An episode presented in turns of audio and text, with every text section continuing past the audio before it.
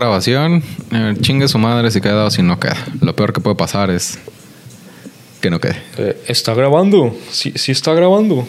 Sí, este, ahí parece que está el puntito rojo que indica que se está grabando. Perfecto, pues a ver, ¿quién es el anfitrión aquí? ¿Presentas tú? ¿Presento yo? Eh, si quieres, en esta vuelta presento yo porque estamos en, en mi ajuar. Ok, adelante. Este, mi nombre es José Javier Yuriar. Eh, todavía no tenemos nombre del podcast. Eh, probablemente esto va a ser como más de cotorreo y personal. Va Y a es- ser la, la periquisa. no, no, no, nos cancelan antes de empezar.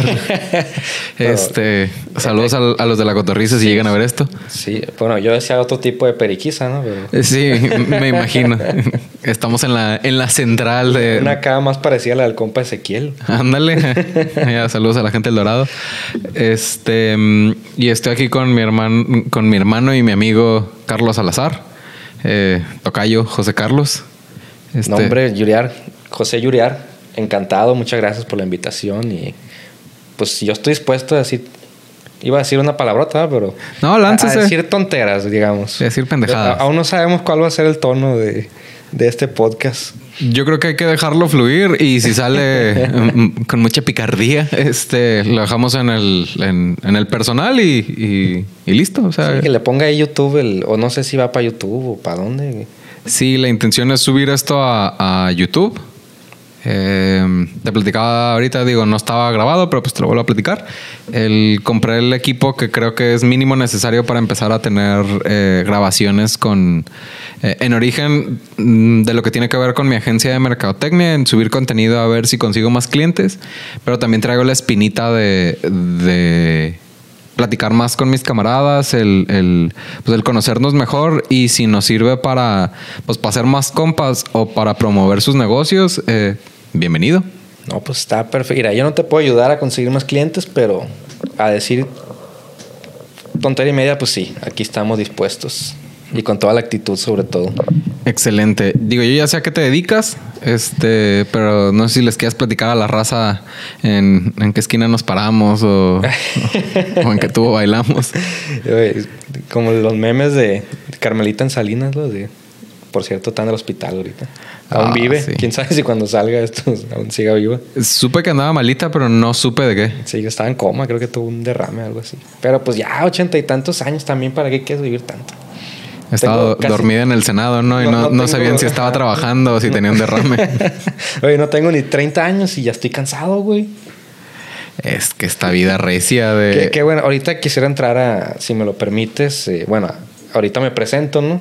Sí, Te por quería favor. hablar de un tema, algo ahí más o menos, para la gente de nuestra generación sobre todo.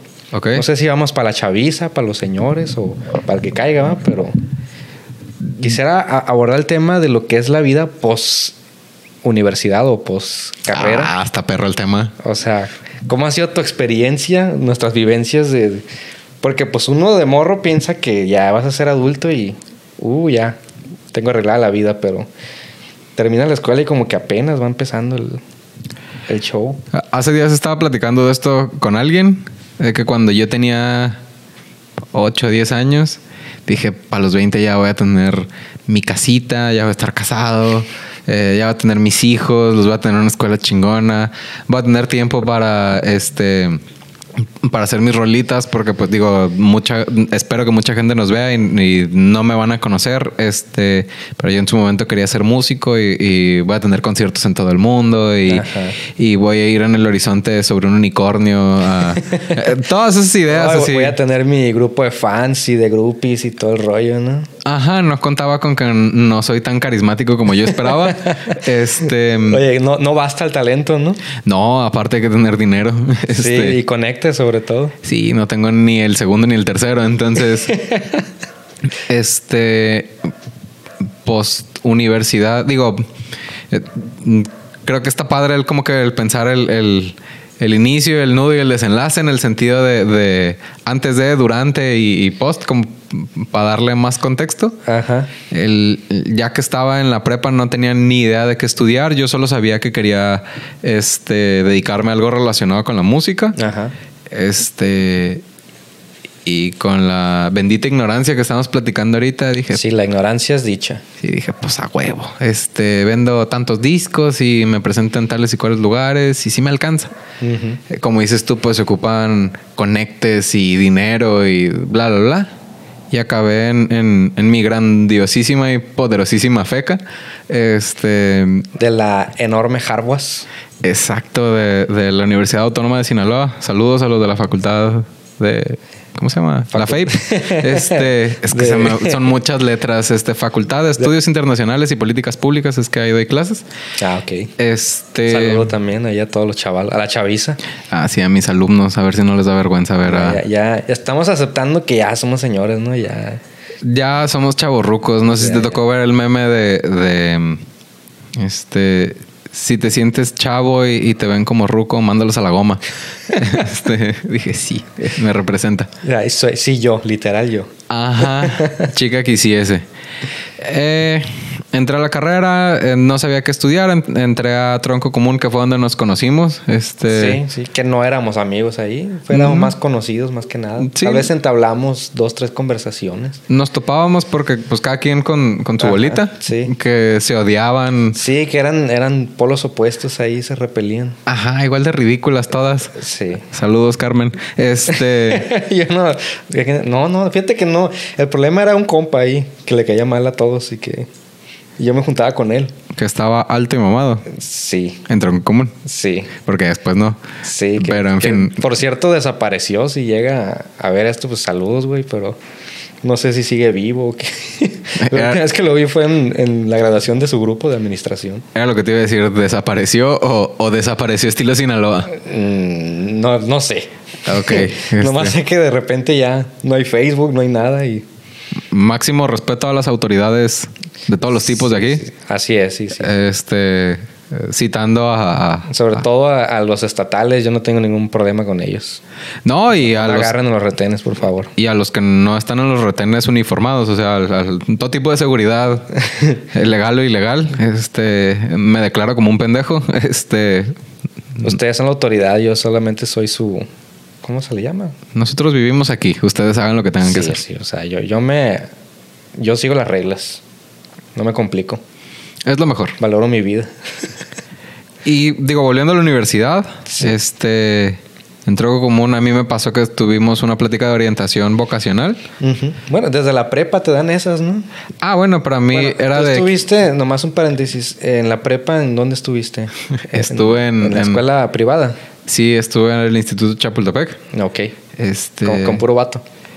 y Opus Dei. Este, saludos a Payares si sigue por ahí. Este, y a todos los maestros. Eh, y era como que, como el estilo de, de ser una Barbie Girl, no sé lo que quiera hacer. Ajá. Eh, volviendo al tema de la Sí, te- ignorancia. te- digo, es que eso da para un tema posterior, ¿no? Porque Uh, sí. sí da para mucho el, el- el rollo ese de como que te mentalizan, ¿no? De tú lucha por tus sueños y con perseverancia y esfuerzo todo lo puedes cumplir y la chingada, ¿no? Y, y como que esa es parte del chingazo que te das cuando sales de la escuela y te das cuenta que pues no es así la vida, ¿no? Sí, como que nos educaron. Incluso antes de, de- de salir de la universidad como que ya te vas dando cuenta que pues no va por ahí. Eh, Es que a nosotros nos tocó una generación en donde estaba de moda el emprendedor.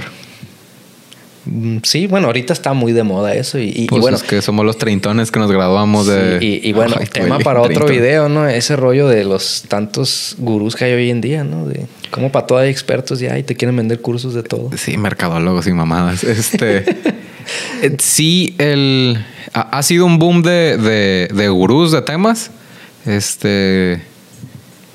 Y, y creo yo que nosotros nos educaron, en- digo, en- al final, digo, lo hemos platicado en, en- antes de todo esto que estamos haciendo en video. El- nosotros estuvimos en una pro- posición privilegiada y ese es un, un, inicio de dónde partir, ¿no? Claro, y pero lo, lo feo es que no te das cuenta que estás en esa situación. Hasta que ya lo privilegiada. tienes dentro.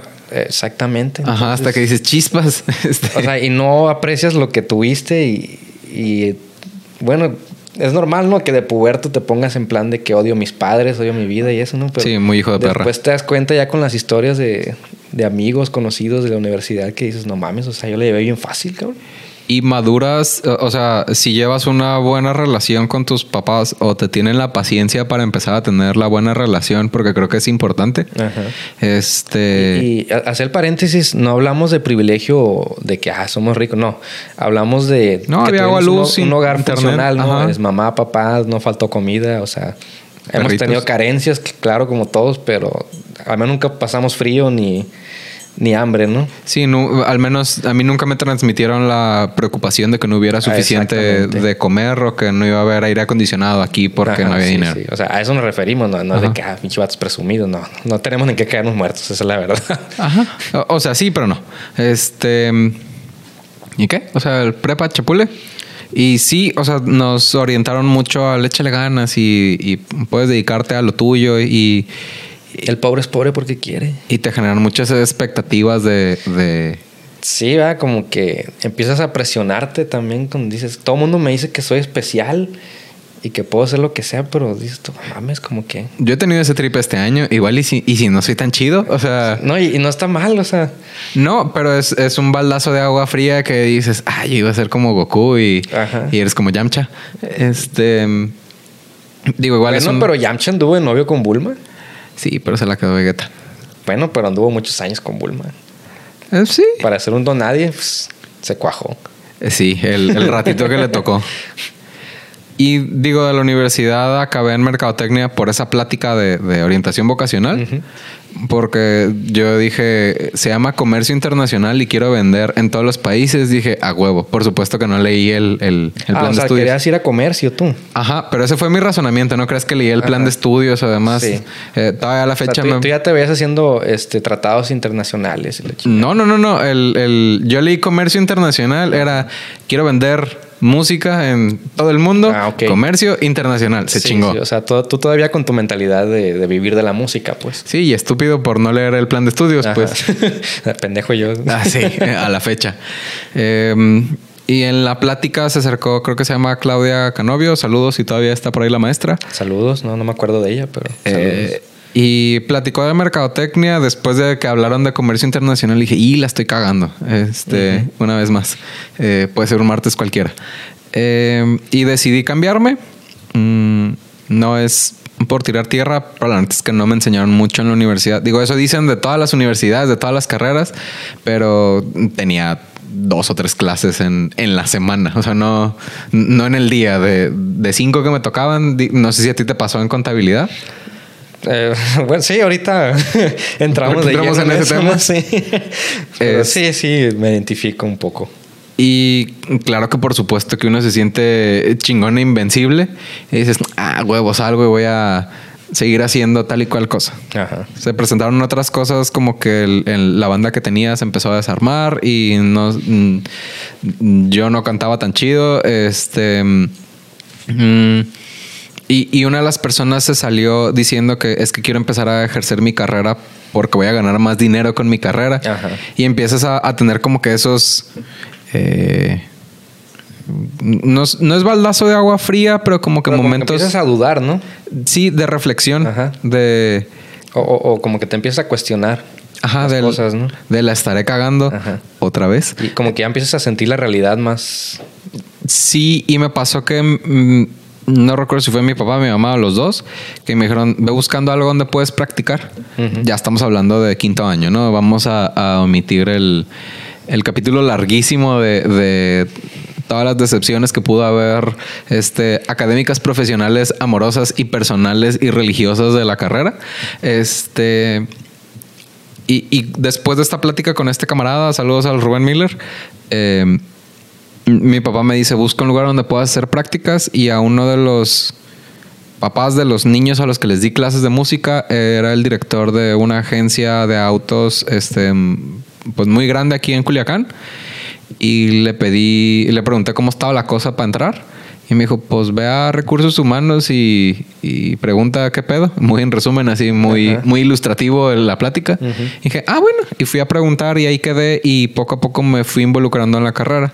Ahora, volviendo a la pregunta inicial de, de cómo te o sea, qué querías lograr y, y- y cómo estás. Eh, tú me lo dijiste, no recuerdo si la vez pasada que, vi- que viniste a, a Mis Lares, que yo te dije, pues siento que no he logrado nada y, y tú fuiste el que me dijo, pues voltea a ver todo esto. Ajá. Y pues es equipo y es, son sillones y es refri, o sea, como- vuelvo, no, no somos millonarios, pues, pero, pero sí me cayó el 20 de, de relájate un chingo, o sea, No, y, y deja tú, estamos en dos años de pandemia, vamos para el tercero. y no nos hemos quedado sin chamba. No nos hemos quedado sin vida, cabrón. Sí. ¿Cuánta gente se ha muerto? O muchos True. quedaron endeudados de por vida si la armaron. Otros no la armaron y dejaron a la familia endeudada Sí, de los gastos eh, hospitalarios y todo eso. Y sí, hay un chorro de historias de terror en ese sentido. sí, o sea, digo, ahorita también ha ayudado eso, ¿no? A reflexionar ese tipo de cosas, como que son cosas que antes no, no veías, ¿no? O no apreciabas. Sí, yo intenté. mm, No voy a llorar, iba a eruptar. Este. Mm, Después, cuando ya nos veamos que sí hay que llorar y eso para, Sí. hacer show y todo eso. mm, Al menos de mi lado, sí es como que emotivo. El. mm, Siento que yo he sido una persona difícil con, con mi relación en familia y que yo en muchos casos he, pues, he sido parte del problema, ¿no? En el Ajá. sentido de que, pues mamón el vato para acabar pronto. E intenté tomar eh, la cuarentena como oportunidad para. eh, eh, como para convivir con mis papás y, y llevar la fiesta en paz y, y, pues llevarnos mejor. Ajá. Sí, Eh, pues mejorar la relación de familia. Porque el- pues pasaba un mes y no sabías qué, eh, qué iba a pasar. Entonces, el, eh, en- empecé a cambiar hábitos, pero el, el- el practicar el estar agradecido porque tengo a, a mi familia eh, completa, que a ninguno le ha dado COVID hasta ahorita. Este. Al menos con síntomas. Ajá. Y como dices tú, el, el estar agradecidos que no nos hemos enfermado, no nos ha faltado el- la comida en la boca, Ajá. que al menos a, a mí no se me ha enfermado nadie que quiera, que estima o que o cualquiera de esas opciones Ajá. y, y que hemos sacado la cosa adelante. Digo, mm, bueno, sí se murió un familiar, pero no tengo tanta relación con él. El punto, este, No, pues es que a todo mundo se nos ha muerto algún conocido, algún amigo, algún pariente lejano, ¿no? O, o cercano también. sí, y siento yo que cambia mucho el, el, el contexto en el que estamos para empezar a medir el grado de éxito que estamos teniendo. Yo te puedo decir, me sigo sintiendo que no estoy como en, en donde quisiera, donde hubiese querido cuando estaba morro, porque ahorita, digo, te platiqué, eh, me regalaron un, un- mi novia me regaló un, un tecladito de, de- para producir música y lo he tocado poco. Ajá. Eh, sigo en contacto con mis sueños, pero ya no es, ah, quiero vivir de esto y si no soy músico, este, al diablo todo. Bueno, te- ahora ya entiendes que, que de alguna manera, bueno, te venden esta idea, ¿no? De que dedícate a algo que te guste y no vas a trabajar ni un día de tu vida y la chingada. y no es cierto. Pues no es cierto, pues, pero no se trata, o sea, también todo mundo piensa que el éxito es, ah, en tu caso, eh, digo, ya nos salimos mucho del tema, ¿no? Pero Ajá. ahorita volvemos. Eh, en tu caso, eh, la música, ¿no? Ujú. A ti te apasiona la música. Yo te voy a decir una cosa, para ponernos en contexto. Pues tú como buen conocedor, pues sabes quién es Hans Zimmer, Ajá. compositor de, de bandas sonoras de películas. Bueno, hace cuatro años hizo un concierto antes del COVID, Sí. el, el Live in Praga. Ok. Muy buen concierto. Para buscarlo. Entonces, eh, lo estaba viendo en YouTube y ves a Hans Zimmer y ves a la chelista y ves a, o sea, todo mundo tocando ahí. Ujú. Y en su cara se ve la, la pasión por lo que están haciendo. O sea, Sí. o sea, disfrutan la música, la saborean, la sienten. Ujú. Y me da una envidia a mí, cabrón. De que digo yo, quisiera tener que sea una mínima parte de esa pasión para algo en mi vida. Estoy viendo uno a huevo, cabrón. Bien nihilista el podcast de repente, ¿no? Sí, de repente, ¿no? Sí, sí, es muy nihilista acá el, el bando de acá mío, ¿no? Es que. eh, Pero, o sea, eh, la cosa es que muchas veces nos hacen ver como que está mal, o sea, yo llegué a cuestionarme que estoy mal porque pues la neta no me gusta nada, o sea, no disfruto nada. Pero pues es que no es así la vida, pues esa es una no es una obligación. no es una obligación y o, o- o hacerte estas expectativas, pues de que es que me debe de apasionar algo, o sea, pues por ejemplo, esto que estamos haciendo ahorita, pues sí me gusta, güey, o sea, hablar, comunicarnos, expresar lo que tenemos aquí en, En la nuestra cabeza. retorcida mente, ¿no? Ni tan retorcida. O sea. bueno, comparado con muchos que conozco, pues no, ¿va? Ajá, o de que salen las noticias. Es que no te tiene que apasionar algo en particular. Eh, a mí me, me empezó a pasar con la música que era, chin, le estoy dedicando tanto tiempo a aprenderte una canción o componer o whatever, y, y hay que empezar a, a ver qué pedo con la lana. Ajá. Entonces siento yo que es como un, un multifactorial el, el tener esa sonrisa de apasionamiento Sí, en un concierto y- en Praga con Hans Zimmer. Y, y es que a eso iba, o sea, esas personas que están ahí tocando, eh, no sé, como te digo, el cello o el- la guitarra, la batería o los, eh, hasta los platillos, o sea, por más simple que sea, Ajá. si estás ahí con Hans Zimmer, quiere decir que eres un cabrón. Para Sí. que te haya elegido para el concierto. Entonces, más que por el dinero, lo estás haciendo por la vivencia, ¿no? O sea, yo voy, yo pago, yo pagaría si fuera, si tuviera algún talento musical, yo pagaría por estar ahí tocando en ese concierto. En cierta etapa profesional, yo creo que sí. Yo creo que es como cuando uno le dice, oye, güey, te voy a hacer, no sé, este ejercicio contable porque no me sé muchos términos, creo que ya te has dado cuenta. Ah, no me, no me presenté, soy contador público. Yo. Ah, sí. El caballero es contador público. Contador y público. Me lleva la contabilidad, este, 100% recomendado. Eh, no sé si quieras agarrar es- esa línea y ya después volvemos. PQS Contadores, llámenos. Ajá. Excelente. no dejamos el número ni nada, pero usted llámenos. Este es Ah, y Salazar Contadores también, sí. salazarcontadores.com, pun- Eh, ese es SC, salazarcontadores.com. Ah, sí. SC salazarcontadores.com. ese, ese lo fundé yo y el otro lo cofundé. O sea, Ah, estoy en dos, eh, en dos eh, despachos. Físicamente el mismo, pero en esencia son dos diferentes. Me imagino que van a mercados diferentes, pues. Exactamente. Ok. Este, ¿a qué se dedica el otro? Porque ese sí no sabía. De, bueno, eh, es más especialista en, bueno, unos para personas morales y otros para... Personas físicas. Ajá, exactamente. Ok, para que tengan el unos dato. para empresas ya más corporativas y otros para, para los changarritos y todas esas cosas. Que es ese Salazar Contadores debe ser Exactamente. el- los changarritos. Es, que yo estoy en Salazar Contadores, pues entonces soy un changarrito. Sí, es, es para la populacha. Está bien. El, sin maíz no hay país y todas esas Exactamente. No, no pasa nada. Está, está mejor estar ahí, menos problemas. Sí. Menos impuestos, menos problemas con el fisco. Eh, Pero bueno, esa es otra cosa de ser adulto, ¿no? Ay, sí, los impuestos. Pero, perdón, interrumpimos la... la... Lo del estar inspirados. Sí, sí. Es que yo, o sea, volviendo a, a- Es como decirle a una empresa, oye, güey, yo te hago el, el- el cálculo X de cierto aspecto contable, no te voy a cobrar, pero es para yo empezar a agarrar sangrita. Ajá. También pasa con los músicos, pero eh, yo creo que ya para tocar con Hans Zimmer, este, te audicionan y te dicen, te va a tocar tanto. Claro, sí, sí. O sea, pero, o sea, ya que pases esa audición, debes una realización personal muy cabrona. Decir, o sea, soy suficientemente bueno para estar tocando en este concierto de este güey. Sí, claro. O sea, es, es un, un- O sea, yo creo que ahí el dinero ya es lo de menos, pues. Sí, se vuelve. Es un factor adicional a, a eso, porque aparte, pues no va a ser el único evento que van a tener. Este. No sé si pasen en, en- con la orquesta que, que trabajaron, pues, pero que tengan un sueldo fijo nada más sí, por sí, ser la. que, que bueno, ahí sí aplica la, la que decimos ahorita. O sea, ahí el dinero ya llega solo, pues. Pero estoy casi seguro que esas personas lo hacen más por la experiencia de, de estar tocando allí Sí. que, que por el dinero, pues. A lo mejor no les pagan más, Y- pues es el comentario. Y ese es el problema. Hoy en día la gente nada más quiere ser famosa sin talento, güey. Nada más por el dinero. Sí, caminar en Y- TikTok y ganar sí. dinero por eso. Enseñar trasero y enseñar piel en general, ¿no? ¿Tú te quejas? Eh, no, está perfecto. Muy bien. y, y sí, o sea, yo creo que no está mal que, que no haya algo que te apasione con locura. Porque yo te puedo decir, a mí me gusta la música, pero ya ahorita en esta etapa no es como que...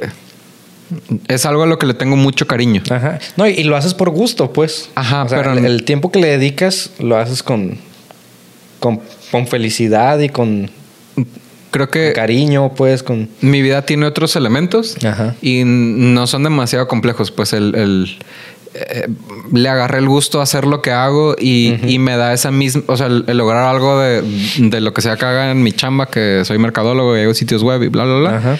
El lograr aprender a hacer algo y hacer que funcione y conectar, aunque sea muy sencillo, me da una satisfacción muy similar. Este, el, si aprendo a cocinar algo nuevo, o sea, l- no recargué todo en una sola actividad. Y no me siento como que, ay, soy apasionadísimo de la vida. Pero puedo, puedo chingarme una lata de atún y vivir lo que siga después de esa lata de atún. O puedo este, sentarme a hacer un, un corte de... ¿Cómo se llama esta madre? De... eh, Ribeye, este, es que lo iba a hacer así, pero capaz que me, me mataba solo. Este, a la mantequilla, a fuego lento. Y Sí, algo más mamador, pues. Ajá, y, y sé que, que la comida puede ser eh, gasolina o puede ser algo que se disfruta, pero no a huevo tienes que, eh, que llorar por, por, ah, es que toqué tocata minuta con Hans Zimmer y Ajá. es una gran... eh, si te pasa, qué chingón, pues, Sí, sí. Pero no, no es de huevo. no- no es como que. No, y aparte, sería muy poco realista estar pensando así, pues. O sea, esa es la diferencia también de ser. eh, estar niño, estar joven a, ahorita. No estamos tan viejos, pero pues ya estamos más con los pies en la tierra, ¿no? Sí, O sea, suponiendo que tú eres bueno para qué instrumento, la guitarra. más como para el teclado y no crees que tan bueno, ¿eh? O sea, como para el piano. El, el teclado es lo mejor. Ajá. Entonces, ¿Estás de acuerdo que hay un chingo de gente que toca el teclado? Y mucho mejor que yo. Exactamente. Y a nivel local. Entonces- El- Entonces, muchas veces, o incluso muchas veces es circunstancial, ¿no?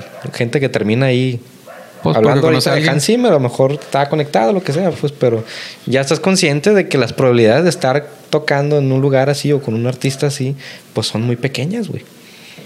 Y, está bien estar consciente de eso porque no te vas a amargar cuando, cuando, no, se te dé, güey. Qué raza que sí se amarga. O sea que. Sí, ese es mi problema, pues esa, esa, esa burbuja que, que le están enseñando a la gente y, y que a nuestra generación ya le pasó, creo no tanto como a las nuevas generaciones, que crecimos en esa burbujita, pero hoy en día sí, o sea, te venden esa idea de Disney, pues, de Sí. que todo lo vas a lograr, de que eres especial.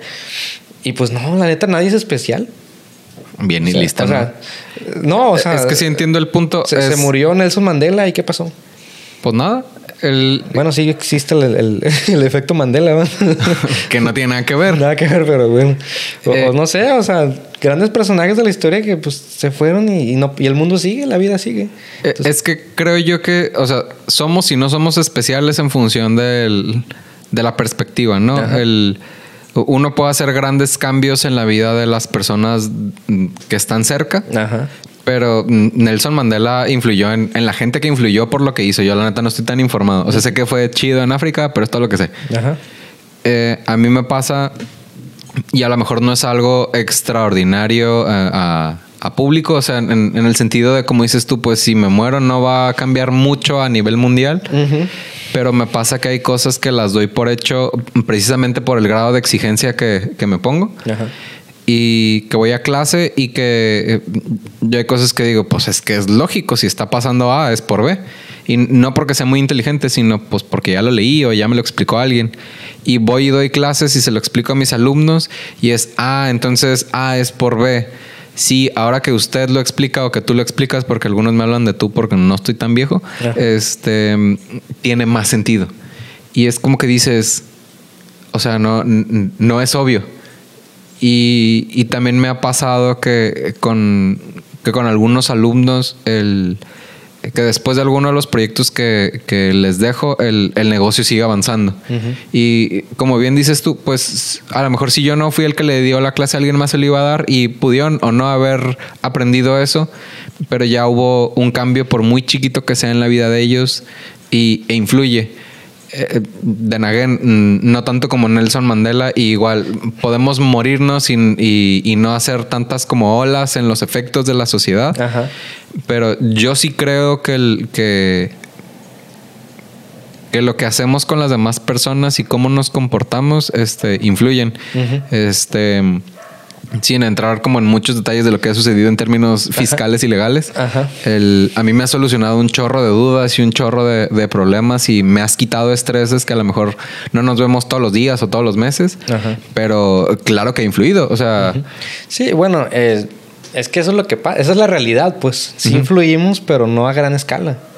Lo que pasa es que también pensamos que vamos a ser los salvadores del mundo y que vamos a ser los que van a revolucionar, en tu caso, la música o, o la que- mercadotecnia o la, cocina. mercadotecnia, pues, o sea, pero pues no necesariamente y, y hay que... Y hay no que está darnos- mal. Hay que darnos cuenta que sí tenemos un impacto Ajá. Y que, que solamente pues no, no lo vemos, pues. O, o no valoramos lo que hacemos a veces, pues. Sí, que tenemos tanto la vista como en el objetivo. Ajá.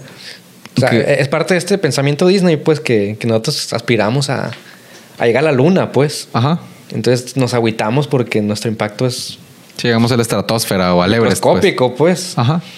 Sí, Pero el, no deja de tener impacto en ciertas personas que les cambias la vida de cierta manera, pues.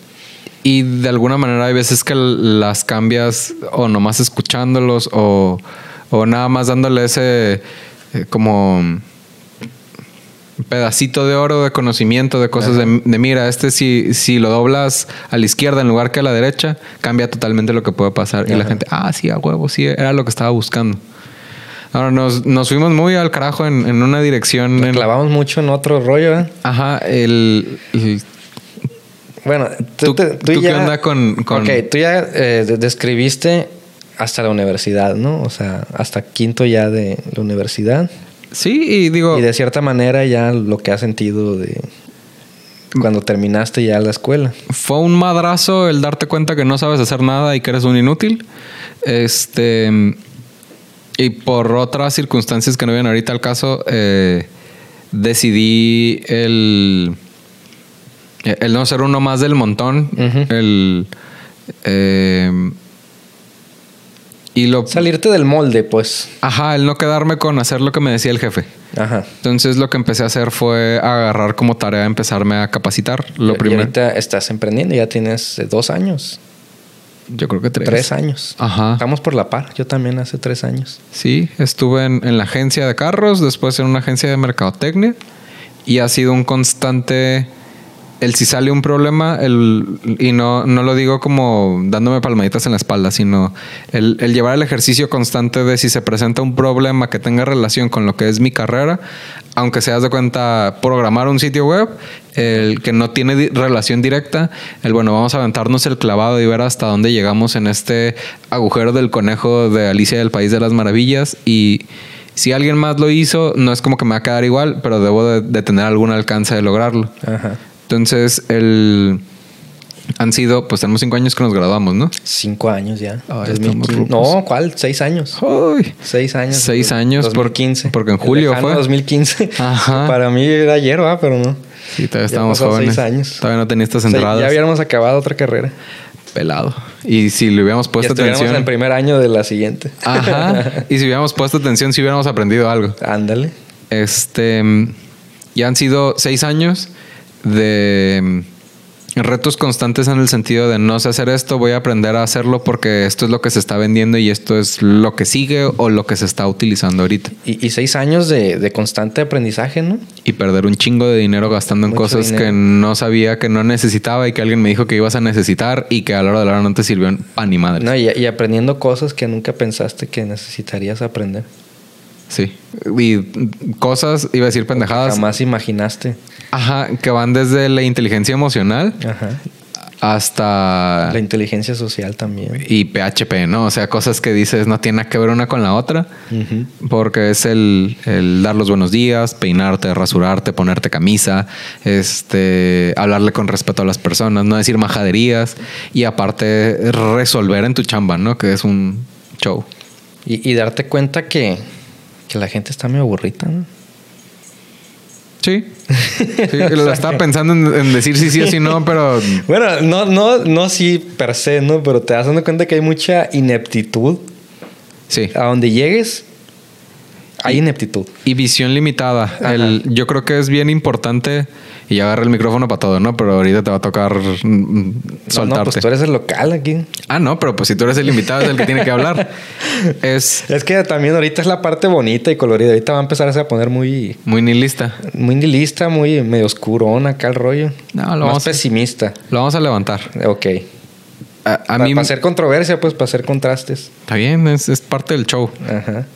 Ah, ah, o sea, ya volteando a ver hacia atrás, creo yo que si tienes la oportunidad de no quedarte en el mismo trabajo toda la vida, te abre la perspectiva a, a, a diferentes universos. Cuando estás de cuenta de una agencia de carros, todo va en relación a cosas con cuatro ruedas Ajá. y al software con el cual mides los resultados y si vas bien o vas mal y qué dice el dueño de la marca, si vas bien o vas mal y qué dice el gerente general. Y es un, es un universo, o sea, es, es un... no hay más allá. Que bueno, el- la, la ventaja de eso es que tú vas sobre un rumbo ya este, fijado por alguien más. ¿En serio? En teoría no tienes que tú estar pensando ahora tengo que- qué tengo que hacer, porque ya te dicen qué hacer. Sí. A, a lo mejor no exactamente qué hacer, pero sí más o menos te dicen ocupo esto, esto más o menos. Y es de perfiles porque hay gente que les gusta el seguir el camino. Eh, A mí me pasó que me aburrí. O sea que, pues esto me lo aviento en cuatro horas y las otras cuatro horas me voy a hacer güey. O sea, los primeros tres meses es divertido. Ajá. Ya para el mes ocho dices, puta, ponme a hacer otra cosa más y págame más. Ajá. Este, O, o déjame ir, ¿no? Sí, porque también pasa. Sí, sí. No, y es que, uh, es que cómo hay cosas que se pueden hablar, porque ese es otro tema, las jornadas laborales, o sea, ¿cuánto tiempo en realidad estamos siendo productivos? ¿Y cuánto nos estamos haciendo güey? Digo, uno que, que le ha dado la godineada, ¿no? O sea, ¿Y cuánto vale el día completo, no? ¿Y, y cuánto en realidad produce el trabajador? O ¿Y sea, con cuánto se queda la empresa? es- sí, es. O sea, desglosar todo eso porque también es muy simplista decir, ah, es que las corporaciones se enriquecen a costa del empleado. Ajá. Y a la inversa también dices, no, es que los que están en la corporación, es que los empleados abusan de, de las empresas porque no trabajan y les pagas yokis. Yo creo que hemos llegado a un punto en, en que ambas, ¿no? O sea, las empresas abusan de los trabajadores y los trabajadores están abusando de las empresas. Sí, depende en qué empresa estés y como qué usos esté teniendo, porque pasan ambos en el sentido de, no sé, te quedas horas extra y te pagan una pizza o vas un día adicional Ajá, y no sí. te pagan adicional. Es el, el típico meme de ponte la camiseta, ¿no? Ajá. y también está el otro lado en donde los sindicatos y todo ese tipo de cosas Que han echado a perder tienen el colmillo más los- grande de- que Drácula. los sindicatos del sector público, pues ya están todos distorsionados y politizados, ¿no? Pero Ojalá y nunca tengamos No, que no. trabajar ahí. Este, Ajá, Pero no, no hablemos mucho de política porque nos vamos a capaz que digo algo que no debo y... eh, y se calienta la plática, Eh, ¿no? Sí, sí. A la otra te va a tener un bote para que No, no, olvídate, olvídate. No, no, yo no tomo. consejos. no, si tomas muy leve. La vez que Tomo muy poco. seis, no te acabas Cuando tomo lo hago por los efectos, no por el sabor. Parecerá muy tonto lo que digo, pero conozco mucha gente que sí toma por el sabor de la cerveza. A mí me gusta, eh, pero no toda. Ni la cerveza toda. este, Aclarando. así. Eh, pero también, claro que es porque te relaja y te suelta el hocico. Sí, o sea, yo cuando tomo es porque ya sé que voy por los efectos, pues. Sí, ya me voy a pelear con alguien. No, yo al contrario me pongo muy relax, así. ¿no? O me voto en mi cumpleaños. Este, No, pues después cuentas esa anécdota. pues no hay mucho que contar. o sea, tres vasos de whisky y tres cervezas y, y ya estaba tirado en el piso o en la taza. En fin, este, chale. Em, volviendo al, a, sí, o sea, de los dos lados hay eh, abusos. Sí, sí. Parte de la, yo creo, de la descomposición social que estamos viviendo hoy en día, pues. O sea, hay una falta de valores muy cabrona de, de ambas partes, pues, porque a final de cuentas quienes llegan a ser los altos mandos del corporativismo, pues no dejan de ser personas, ¿no? Sí, e- y es de valores. Personas que, que al mínimo, a la mínima oportunidad, a cualquier puestecito que les dé algo de poder, le quieren sacar jugo y... Ah, si se suben a un escalón y Exactamente, se pues, convierten o sea, en Hitler. Sí, sí entiendes por dónde voy, pues. Sí, totalmente. El, o sea, en- consiguen una ventaja eh, como los nuevos ricos, ¿no? De manera legal o ilegal, que empiezan a gastar en carros o en, en cosas que no necesitan. Ajá. Eh, no porque no necesiten un carro, sino si ya tienen que moverse, no es prudente comprarte un carro carísimo, es mejor reinviértelo, ve qué haces con ese dinero. Ajá. Eh, em, o sea, sí es de valores. eh, y yo, yo me iré un poquito más atrás eh, ah, se va a poner bien denso esto. Es como sistemático el problema en el sentido de que sí son valores, pero también es preguntarte el... el- suena como muy básico, pero el qué pedo, o sea, el, filosofar en el sentido de no sé, para los que son muy católicos, el estoy viviendo como un buen cristiano o un buen católico, o nada más voy a misa. O si tienes un sistema de valores o, o tienes el, el, por qué tienes ese sistema de valores y por qué lo estás siguiendo o si estás nada más siguiendo a, a la borregada de lo que te explicaron tus papás o tus abuelos o, o sea, del, del realmente le estoy haciendo bien a la gente cuando estoy haciendo esto y cuál quiero que sea mi papel en la sociedad. Yo creo que muchos eh, y creo que hasta a mí también me pasa a veces es te paras, vas, trabajas y te regresas, ¿no? Ajá. Y creo yo que mucho del tema es el, el cuestionarte cuál es mi posición en la cadena alimenticia eh, laboral. Y, y voy a sonar muy mamador y, y ojo que no soy fan de Rosarín, pero sí concuerdo con el, el por qué crees lo que crees. O sea, ni siquiera nos ponemos a, a reflexionar, o sea, por qué estamos programados de esa manera, ¿no? O por qué hacemos las cosas a veces nomás porque sí. Ajá. O porque nos dijeron que las hagamos. o- Sí, no te cuestionas el, el, el- no sé si te tocó ver en, en- en Malcolm que de repente se para la toma y es, te preguntarás cómo llegué aquí. Ajá. O sea, no- nunca llegas a ese punto de puta, porque tengo De- tres hijos y no me alcanza para darles de comer y me quedé sin trabajo. Ajá. Y, es, y, y que es muy fácil ese tipo de gente que dice, ah, es que no es culpa mía, seguramente es culpa de la empresa o es culpa del gobierno. Es que a veces sí, a veces no. Yo creo que, o sea, sí hay un. Sí, sí, tampoco me voy a poner en plan de que el pobre es pobre porque quiere, claro que no. Pero Ajá. digo, lo que sí es cierto es que hay una falta de, de o cómo se puede decir, la gente no quiere asumir responsabilidades. Justo diste en el clavo. Creo yo que, no creo, es porque yo sí de repente escucho a Rosarín cuando siento que tengo suficiente café en, en- en el torrente sanguíneo para poder poner atención a todas las ideas. Ajá. Este, que a ver si voy el 15, a ver si quieres ir, este, vemos qué pedo. Es- es- iría, pero es fomentar el capitalismo porque vende bien carísimo los boletos. A Ah, pesar sí, de vi. ser anticapitalistas, están bien caros y no, no, gracias. Sí, este. Creo yo que si la idea es buena y hay lana, es, es relevante. Es una buena oportunidad pagarlo. Pero es tema de otro café. El, al- yo iba justo a eso, a que si hay una base muy grande de personas que la tienen bien cabrona, Ajá. incluso puede que nosotros estemos en esa base, y hay un grupo de personas que están en el punto medio en donde ya pueden hacer algo Ajá. y que no están tomando la, la iniciativa Sí, sí. y le hace empresarios, políticos, Sí, este, activistas eh, eh, sociales. Como te digo, eso da para. Es un tema que da para mucho, pues, porque. Nomás para darle como cerrada a esto, para volver a lo de. A lo de la para dar- universidad. eh, darle cierre a esto. Cerrada. eh, Cierre, ya ni puedo ni articular bien. Ah, no pasa nada. Mira, yo me preocupo, o más bien me preocupaba mucho.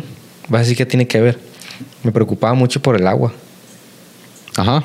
Que decía, hay sequía, ¿no? El agua potable. Sí, el agua potable. Porque dice, oye, pues no vamos a morir de sed. O, hoy no va a haber agua para bañarnos, no va a haber agua para. Se va a acabar el agua porque, porque yo, como ciudadano, no la estoy cuidando. Ajá. Como ciudadano común. Pero ya, ahora de grande digo yo, cabrón, hay una Comisión Nacional del Agua. Hay gente, o sea, el Estado tiene una comisión, literal se, se dedica a eso, a cuidar el agua. Y si esos cabrones, que son los que pueden hacer algo, no hacen nada, y luego le quieren echar la culpa al ciudadano común. O sea, sacaban el agua en los riegos, en la industria textil, en las Como los popotes con las tortugas. Exactamente. Entonces, y te- y- pero te hacen sentir culpable a ti, ciudadano común. Y es cuando te das cuenta que tú como ciudadano común no puedes hacer nada. Es que está bien cabrón, hablando de, de muchas cosas que podemos tocar. Está el tema de la desinformación con el agua, los popotes, eh, o sea, los plásticos, eh, los petroquímicos, el- la crueldad animal, este, etcétera, etcétera, ¿no? Y te das cuenta que, o sea, sí podemos influir en, en, Claro, en sí, bajar sí, sí, uno un- o dos por ciento. Si un día yo llego a ser, no sé si sea gerente o director ahí el- de la Comisión Nacional del Agua o delegado, no sé. de hocico ¿Cuál voy a nombramiento? Puta madre, me voy a pelear con todos los agricultores porque yo sí voy a llegar y voy a ser bien Hitler ahí de... Eh, que no hay agua para nadie. Que también es complicado en el sentido de. Y ponle que te peleas con los agricultores, ¿no? Ajá. Y ponle que en esa etapa ya tengas bajita la mano un plebe y que estés con tu pareja. Ujú. Y que te secuestren a la pareja porque son un No, chingo de es agricultores. Ese es el problema, pues también. Sí, es un tú pones problema complejo. Sí, sí, pero te digo, o sea, es todo un rollo complejo y... y- pero bueno, eh, da para mucho, pues eso. Y, y sería clavarnos ahorita y, y, Ah. y perdernos del tema que se supone que estamos hablando. El. ¿Qué era? El. La, la vida post... Post-universidad, Post claro. eh, universidad o post estudios, ¿no? A ver, lánzate como Gordon Tobogán. Pues mira, yo me acuerdo nada más una cosa. Quiero hacer el paréntesis. La secundaria para mí fue el periodo más difícil. O, o el más castroso, digamos, ¿Por? de la vida de estudiante. Bueno, hablaba el otro día con unos camaradas y con unos primos. La secundaria está bien militarizada, güey. ¿A qué secundaria fuiste? ¿Tú estabas en la pública o en la...? Ah, en privada. Ahí está. Es que la, la- la secundaria pública está militarizada, güey. Ok. O sea, para empezar está el adoctrinamiento, ¿no? De, de los honores a la bandera. En la privada también. Pero, Y si es católica, aguas. bueno, también. Ahí Ajá. sí entra a la, a la, a la privada también, ¿no? De Ajá. que, que bandera de México y todo eso. y ¿Por qué? Nomás porque sí. O sea, nunca te por explican nosotros. por qué. Tú hazle así. ¿Sí entiendes? Sí, huevo. Y no está mal. Pero, pues, o sea, ya de grande te das cuenta, o sea, nunca nos dio una explicación ni nada, o sea. Yo creo que sí está mal, pero te, te toca el micrófono. Ajá. Pero bueno, en el secundaria me acuerdo que no podías entrar sin tu gafete. Ok. O sea, venías en camión o caminando desde tu casa. Puta el O sea, gafete. ¿cómo chingados no vas a dejar entrar a un niño? O sea, bueno, no, que disciplina y la chingada. Cabrón, lo, lo estás dejando en la calle. Ajá. Pero bueno, cosas que pasan, ¿no? Sí. Ok, te pedían y- de tu gafetito. Cabello corto. Cabello corto. O sea, como, ¿por qué chingados no puedes? Es cuando tienes cabello, güey. en la secundaria, en la prepa. y- Tocó y no huesito te, eso. Y no te dejan, güey, traer cabello largo, güey. O sea, no, no. Es cuando puedes experimentar con cortes de pelo chilo y la chingada, dar a la moda. Sí. No puedes porque no te dejan entrar. Órale. Ajá. Tienes que estar fajado, cabrón. Sí. Si andabas desfajado, reporte. Daban el toque y antes de entrar a clases, fórmense. Vamos a checarle los zapatos, Tomar distancia. tomar distancia, el pelo, eh, el- la, que estén fajados, las niñas, la falda a la rodilla, cabrón. Y con regla medían ahí. Y está un milímetro arriba, bájala. Ok. O sea, y luego en clases no eras una, no eras una persona, eras un número. Te hablaban por número de lista. Ah, eso no me pasó a mí. Ah, pues en la escuela pública sí es. Yo era el 40, y otra vez fui el 41, Ajá. el 40 y zafo, y otra vez y el otro fue el 42. Ok. Entonces, te fijas como que sí está un poco medio quitarte la identidad ahí. Sí, pues en la UAS. Es mm, bueno, yo estuve en la, la Gabriel Leiva. Aquí todas las secundarias le dicen gallinero, ¿no? Sí, digo, me refería en, en la universidad, pues. No, pues ya en la prepa me desaté porque pues ahí te sueltan. Ujú. Entonces, sí, secundaria fue es como ese periodo muy, muy estricto. Y, y yo soy de la teoría que el ser humano es una criatura muy adaptable. O sea, uno se adapta al medio. Sí. Entonces, en la secundaria, como era todo muy estricto, yo me apegaba a esas reglas. O al menos yo siempre he sido muy de apegarme a las reglas, ¿no? Y estabas morro, al final uno Sí, esa sea, edad hace caso. Y, y claro que influyen mucho los papás, ¿no? Mi papá me decía, ponte a hacer la tarea y yo hacía la tarea.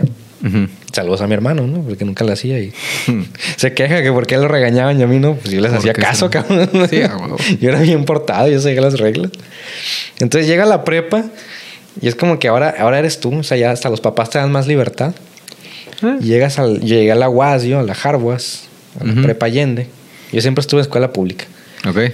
Y, y sí me eché, me eché a perder un poco ahí. O sea, yo era de 9.8 de promedio, 10. Ok. Y ya la prepa ya bajé a 8, 8, 8, algo así, porque... Que tampoco está tan mal, ¿no? No, está mal, no está mal. Y fue más que nada porque estaba ya como ya cansado de... de- o sea, tantos años de... la secundaria entrabas a las 7 Ajá. y salías hasta la 1, 2 de la tarde. Y era de que todos los días te daban español y matemáticas. Ok. Y, y variaban las otras materias, pero todos los días tenías tarea de español, de matemáticas y las tareas de las otras materias. O sea, básicamente vivía para estudiar nada más. Ahí sí añoraba las vacaciones, me acuerdo. Sí, a huevo. Entonces sí, como que fueron tres años de, de puro estudiar, estudiar. Entonces la prepa así como que me la llevé más light. Me dediqué mucho a... a- a- pues bueno, también la, la secundaria como que se te está forjando el carácter, ¿no? Pasas de ser puberto o, o- o niño a en teoría ser adulto. O sea, cumples la mayoría de edad ahí en la prepa. Pero hasta tercero, ¿no? Hasta tercer año. Entonces Sí. como que son tres años que ahorita tres años se me van como nada, ¿no?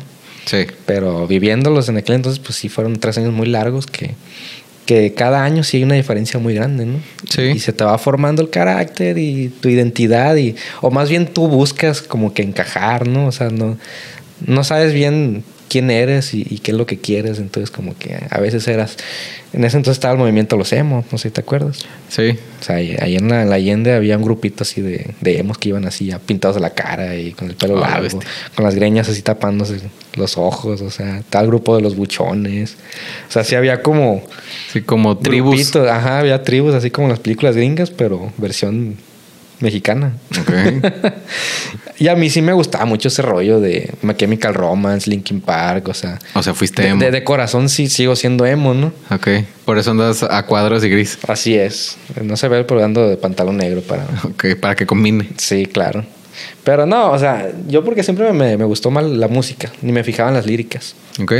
Ahora de grande me fijo en las líricas y pues no estaba mal. Sobre todo Linkin Park. Iba a ir a verlos, por cierto, pero compré los boletos y se mató Chester. Chistes. Una historia hablando de, de- de cosas emo. ¿Hubo reembolso? no. no, sí, sí hubo reembolso, pero ya había comprado boletos de avión y de y el hotel. Y eso sí, no, no, hubo reembolso. ¿A dónde ibas a ir? Pero dolió más la partida de Chester, obviamente, ¿no? Pues la partida madre que se dio. Una Pero- disculpa por el comentario insensible. Pero bueno, la cosa es que, bueno, tú estás en primaria, pasas a secundaria. Ya sabes que después de la primaria va a secundaria. Después de secundaria ya sabes que va a la prepa. Mucha gente ya se sale en secundaria, ¿no? Pero en nuestro caso, pues nosotros siempre íbamos con eso de que ahora sigue la prepa. Ajá. Me pasó exactamente igual. O sea, llego a tercero de prepa y digo yo que voy a estudiar. Ujú. Y de hecho, cuando nos hicieron examen vocacional, a mí me salió que, que era para ser artista. Aunque no tuviera ningún talento musical ni nada, me salió que para ser músico.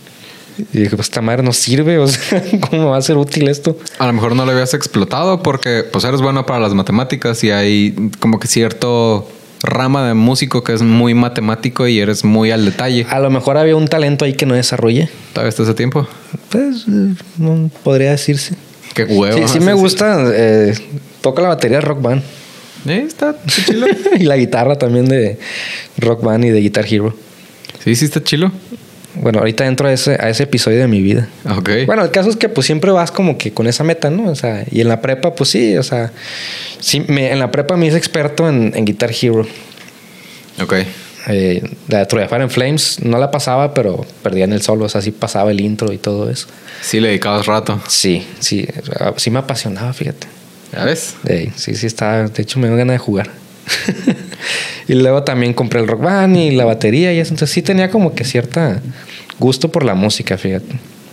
Hasta la fecha sí le tengo cierto gusto y me gustaría saber al respecto, pero ya soy muy huevón y me da hueva ya como que dedicarle tiempo para algo que ya sé que no me va a producir. Estoy mal, yo sé que estoy mal, pero bueno. Te lo venden como algo muy complicado y... O sea, depende. Pues si quieres tocar música clásica, sí. Pero si quieres...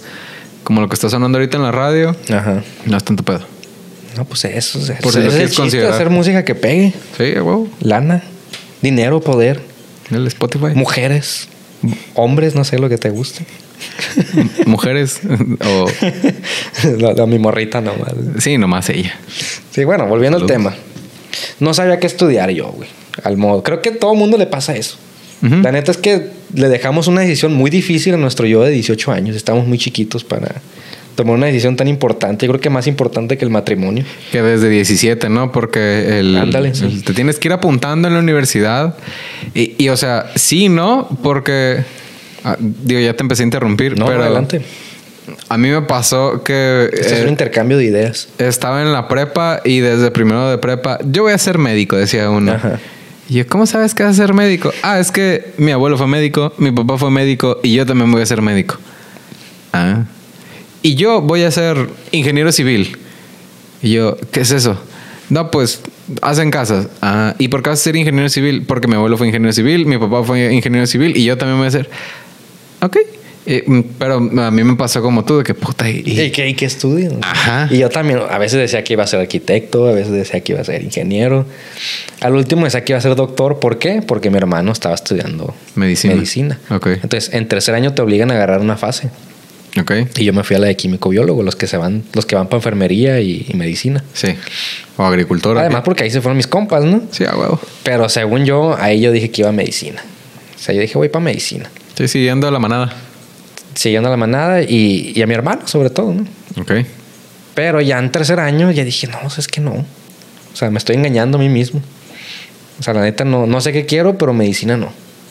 Ok. Entonces, ya llegó el momento, pues en febrero es cuando reparten las fichas, creo. Entonces, en enero, principio de año. Qué fresco tienes esa información. Yo nada más me acuerdo que dije, ah, la madre, Es ¿qué voy que a hacer? cuenta que fue ayer, no manches. No, yo no me acuerdo tanto. De hecho, cuando si pienso que, que si me da Alzheimer no va a estar tan mal, voy a vivir en esos tiempos. Si son esos, o sea, y, y si no es cuando un, no sé, un oficial te está sacando la confesión. o Espero yo que sean esos, ¿no? Pero sí, eh, fue como en enero, marzo que repartían las fichas. Y yo dije, madres, pues tengo que estudiar algo. Una sensación muy fea. Así, de- porque ves como que tus amigos así como que vienen tú diciendo, ah, yo para medicina, uy". Ajá. o yo iba a ser arquitecto. Ay, no, pues yo ingeniero. Y así, ay, mendigos mecos. ¿Cómo saben todo? Y yo no. Maldita gente preparada Sí, y ordenada. sí, Bendiga gente. Entonces, pues en eso mi mamá y mi papá me dicen, pues si no sabes, pues ya yo soy contador y tu mamá también. Entonces, pues entra ahí a, la FECA y hay tronco común, hay varias carreras y, y hay conta, y hay administración, y hay merca y... Si tienes un año más para decidir. Ándale, un año más para... Si no te gusta, pues te buscas otra. Ok. Yo dije, va. Claro que pues yo, pues súper influenciado con que, pues, dije, ah, pues si voy ahí voy a ser para contador porque pues mis papás son contadores. Igual que el ingeniero o el doctor, ¿no? Exactamente, o sea, claro que influyó mucho. Y sí, en primer año mi mamá me ayudaba con las tareas porque yo no sabía nada de conta. Y cuando, no sé, pues tú estuvimos ahí juntos. Sí. Y recuerda como que todo el mundo le dieron en la prepa, güey. Porque venían del Conalep y venían del CETIS y del CEBETIS y como que ahí les dan... Sí, las bases. Ajá. Entonces llegó el maestro de conta como dando clases como si ya supiéramos conta. Que se supone que así debe ser, ¿no? Ajá. Entonces ahí me perdí totalmente. De hecho, el primer examen saqué como un 3 o un 2. Sí me acuerdo. O sea, no, no en o- particular de cuánto, pero que sí, como que la gente saca Es que hubo un examen teórico así de que... ¿Qué es la contabilidad? Es eh, peladísimo, ¿no? Decimos saqué 10 ahí. Pero ya el cargo y el abono. Pero ya cuando empezaron con el cargo del abono, no lo entendía. Entonces sí fue como que... Pues un cero o algo así. No, no fue cero, fue como un 2. Y dije, qué, qué oso. No, No, a lo mejor no voy para conta, dije. Siempre no. Pero fíjate que pues, te- tenemos esa experiencia en común, ¿no? Estuvimos el primer año en, en rango común, aunque no, no éramos tan amigos como ahorita, ¿no? No Ujú. frecuentábamos. Pero para mí fue la prepa, primer año de universidad y la universidad. Sí, el, el, el, precopeo a la universidad. El, primer año no me, no me adapté. Nunca terminé de adaptarme. Ok. O sea, ha- había días que llegaba, me sentaba y no, no me movía de ahí del asiento. Un poco. Sobre todo los primeros días, porque como que también ya todo el mundo se conocía. O sea, mínimo ya tenía como una bolita. Sí, yo ubicabas a ese que se está sentando en la otra Ándale, esquina. y, y luego pues tú ya conocías ahí una que otra persona, ¿no? Pues nomás a la Lulú, pero a las demás nomás. No. Nomás acoplaron ahí. Ajá. Ah, yo pensé que eras amiga de la, de la Karen, de la, de la Karen, de la Carmen y todo eso. no, nada más les gustaba hablar de pedos y eructar y. Y, y coincidió que estaban ahí sentados en el mismo lugar, ¿no? Ajá. Ah, ok, no. Bueno, el caso es que desde el primer día ya como que empezaste a socializar. Sí, es que el. Como en la prepa estuve amargado porque era escuela de puros hombres y Ah, no estaba con ninguno de mis amigos. Ajá. Este, dije en la universidad voy a intentar hacer amigos. Me duró como un mes. Este, pero ya es parte de mi personalidad en Sí. ciertos aspectos. Ajá. O sea, hice el esfuerzo por. Al menos lo intentaste. Ajá. Ajá. Y hasta la fecha todavía mando algún mensaje insultando al cerote aquel. Pues sí, bueno, yo así lo sentí. Fue así como que eh, brinqué de la prepa, haciendo un paréntesis, yo en la prepa estuve en grupo diferente los tres años. Ok. O sea, en el- yo entré al grupo de los recomendados en, en primer año. Sí pasé el examen y todo, pero como ya iba recomendado ahí de alguien, me pasaron al, al peor grupo de todos que estaba en el sótano. Ah, la bestia en el sótano. Porque era por recomendado. Plebes que no pasaron examen en otras escuelas o plebes que no se aguantaban y cosas así. Entonces, ¿Me puedes definir qué era un recomendado en general entonces? era algún maestro como que sí tenían eh, cierto derecho a... O sea, tú como maestro puedes eh, meter a, a una persona, pues. Ok. Entonces eh, ahí daba clases un tío que muy buen maestro que en paz descanse ya se nos fue antes de tiempo, Ok. Mi pésame. pero poco antes, gracias, poco antes del COVID, por cierto. Ah, O sea que me estás diciendo que los recomendados en su gran mayoría eran como el lastre de la prepa. Sí. Ok. O sea, estoy, estoy afirmando eso. Es que me pasa a veces que me dicen, no, es que fulanita salió con tal muchacho y anda de novia. Y yo, ¿y qué tiene de malo? Son amigos. No, es que salir es... Y yo, Ay, ah, eh, en- eso no significa para mí salir. Entonces, eh, ah, cuando me dices recomendado y estábamos en el sótano y se escuchaban los gritos en la noche, digo, "Mm, no suenan tan recomendados. No, no, es que era el gallinero. es- O sea, estábamos en el gallinero y, y ahí era el gallinero del gallinero. Eran como el hermano gemelo de Bart Sí, de la lo- prepa. lo- Los, a- los apestosos, los marginados. Ok. Y el segundo año, eh, bueno, ha- hago el paréntesis con la suerte de que en la prepa me topé con, con dos primos. Tú conoces a uno de ellos, al compadre Güero, saludos ahí al compadre. Ah, sí. Primos, pero a la vez eh, hermanos, amigos, porque pues nos criamos juntos, a la misma edad. Que ya se va a casar el güero, ¿no? No, todavía no. No, sí, a cada rato me dice, ya me va a casar. Ah, no, me tengo que hablar con él seriamente. Saludos, güero. no me ha contado eso, me voy enterando. A Pero mí bueno, tampoco, ahorita te platico qué pedo. Sí, por azares del destino, pues fui a dar con ellos y entonces se, se entabló una amistad muy bonita ahí, o sea, cosa que no logré en, en secundaria. Es como que iba nomás a... Sí tenía amigos, pero nunca profundicé. Apático el vato. Ajá, sí, medio antisocial. Me. Entonces ahí sí fue como que entablé amistad. Y en segundo año me cambié al grupo, todo lo opuesto, que era el grupo especial que les daban francés y todo eso. Como el de los ñoños. O sea, el que en origen deberías de haber ido, por decir. Mm, Pues no sé si de haber ido ahí, pero. Pues bueno, sí, porque venía de secundaria. A lo mejor no me hubiera echado a perder si hubiera entrado ahí. Puede ser, quién sabe, nunca lo sabremos. Ok. Entonces, el segundo año me cambié a ese grupo y, y ahí fue donde hice a, a mis amigos que todavía con- conservo de la prepa. Ah, qué bonito. O sea, saludos a todos. No, no los puedo mencionar porque no me acuerdo sus nombres, ¿verdad? Pero- Qué bueno que no, son no, pues el amigos. Esaú, el Chube, pues el Güero, los Caritos, un chingo de gente. Y, y en tercer año nos cambian al- a, la fase de grupos. Ok. Entonces fue tres veces grupo diferente. Llego a la universidad, otro grupo diferente. Entonces sí fueron cuatro años muy... Cambiantes. Sí. Donde no pude entablar más que ese, estos dos. eh, bueno, este es el grupo ese que te digo segundo. Y sí como que sí entablé muy buenas eh, amistades ahí. Que todavía conservo. Pero del de primer año, pues nomás tú. Sí, que nos empezamos a llevar ya que... Y ahora después de graduados. Sí, no me acuerdo cómo empezó, ¿no? Que no me acuerdo si yo te mandé mensaje o hay que ir a tal lugar. Creo que una vez, todo empezó porque una vez fui a, a la agencia y te topé ahí. De carros. Sí, a la, a la Nissan. Sí. Acompañé a un camarada que iba a sacar un carro ahí. Ah, qué memoria tan privilegiada la tuya. 2016. Ah, lo viste. Sí, No me acuerdo con ese detalle de las cosas. sí, sí, ahí, ahí, ahí te topé después de... No te había visto después de, de graduarnos. Ok. Y ahí, pues, seguramente nos pasamos el número. Ah, lo que se ofrezca. Sí, ahí como que ya quedó esa... Ahí abierta esa posibilidad, ¿no? Y ya después cuando... Pues cuando empezaste a emprender, yo creo fue cuando me buscaste. Sí, pues me acordé que ibas a contabilidad y, y, o sea, pues tuve contacto con otras personas que fueron, pero me pasó con una de las que estuvo en tronco común que le mandé mensaje precisamente para, oye, voy a ocupar contador. Ajá. Y al final es una muchacha guapa y dijo, pues este, no me ha hablado en toda la carrera, ahorita me habla, es, es para contratarte, pendeja, no, no te está tirando el pedo. Entonces, y, y no porque no fueras o fueras mi primera opción, sino pues uno va diciendo, ah, sí, cierto, este se fue para acá y se fue para allá y dices, pues no me contestes, pues te chingaste. Ajá, sí, sí. Bueno, qué bueno que no te contestaron. Sí, a huevo. Ahí, qué bueno que contesté yo. Sí, tan guapo. Eh, Qué bueno. O- ojos color nuez, así. No, hombre, gracias, gracias. Me halaga. No le hago eso, pero me halaga. Siempre No, no, recibido un... pero, mm, pero que las chicas lo vean, o sea, es, es guapo, es bien parecido, es emprendedor, tiene don de la palabra y aparte Este, piensa. y luego, sin vicios, Sí. y este, bien portado y todo eso, pero próximamente. Ahorita no, no, no estamos en eso. Sí, vamos a abrir rifas para las salidas con Eh, el señor luego me voy a contador. rifar. ahí. Ey, Ojalá un- tengamos alcance para eso. Un- una cena romántica en el Cayenne.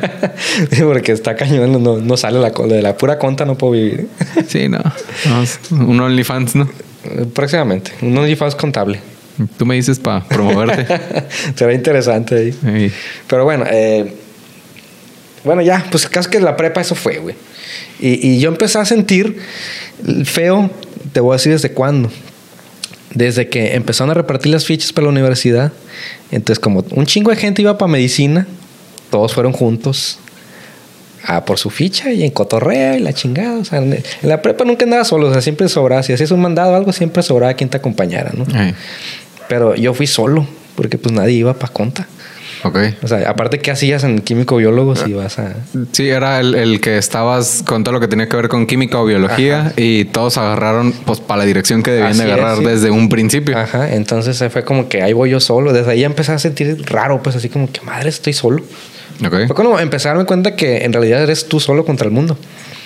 Qué poético. Sí, o sea, digo, no, no, en ese momento no me di cuenta. O sea, No, pero sientes esa sensación de, de ah, ah, no me es va a algo nuevo, nadie. pues, porque Sí. normalmente no sentía esa sensación de soledad, pues, porque siempre era como que si, si tenías que hacer algo, le hablabas a un amigo, pues, y ahí, pues, ¿quién te va a acompañar? Pues, tenían que ir a clases, Sí. porque era en la mañana. Sí, ellos iban a, pues, a su clase, así como toda sí. la tuya. Ajá, entonces tuve que ir por la ficha y ir al banco, pagar solo, porque pues cada año te inscribías y era como que hacíamos todo en bola, pues. Entonces desde ahí ya como que sentí un golpe ahí, como que, madre, se está poniendo medio feo esto. Fueron tres años muy bonitos de prepa, pues, y de repente así. Y llego a la universidad y me pasa eso, pues, de que senté que no, pues no conecté con nadie, o sea, sí tenía como que amiguillos.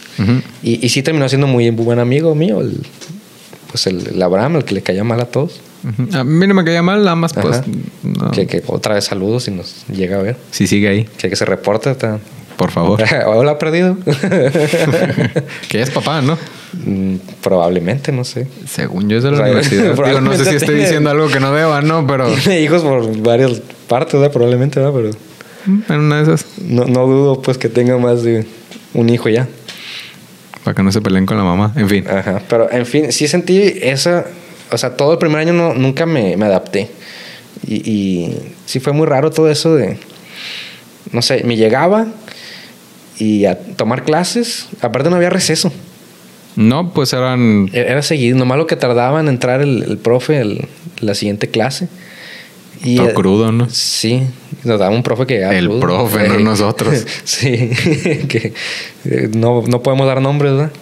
Pero ese profe de administración era cosa seria, güey. Me lo topé una vez, no me acuerdo si en, si en Sara o en, o sea, en, en la fila de pagar. Ajá. Este, pues con los gajes de la vida de, de- de tantos años llegando crudo de lunes a viernes. ¡Oh, lo bestia! No, hombre, ya todo jodido. Sí, el, el- como escuché en un podcast, el cristal para la cerveza no, No. no, da caricia. Es que en realidad tenía 40 años, de ahí parecía como tenía como. Pues que tenía como 70. dos o tres divorcios, ¿no? sí.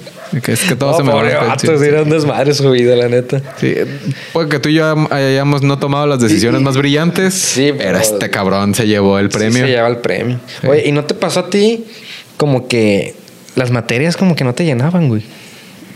O sea, no te hacía medio aburrido. Sí, eh, es que era. Por ejemplo, estaba el profe que llevaba crudo. Ajá. Luego tuvimos una maestra que nos daba, no sé si redacción o español, una Sí, era como así. español, ajá. Y iba como payaso la maestra. Este, no te acuerdas de ella, que iba como algo entre hawaiana y payasa y pues al final se veía que era alguien que iba acomodada. Ojalá y nunca me, me toque Pero- que sea mi directora de universidad porque van a meter una chinga. No, no estamos diciendo nombres. No, este. Pero que veías que no le daban seriedad a la materia. Ajá. O sea, el, Sí, como que tú esperabas que ya iba a ser un mundo totalmente diferente, ¿no? Porque pues ya eran pura gente adultos, preparada y ajá, que, que muy toda la vida. todo. Toda la vida te amenazan con que no, la universidad está bien cabrona y caemos en la feca y dices, ¿y esta mamada qué? Exactamente. Ahora, no sé si sea algo exclusivamente de la FECA o se dé en otras carreras. Probablemente se dé en las otras también. Porque pues es, es parte del mexicano eso. Eh, sí, este. Digo, igual ya no me invitan a otra conferencia. Saludos, profe Chiquete. Este.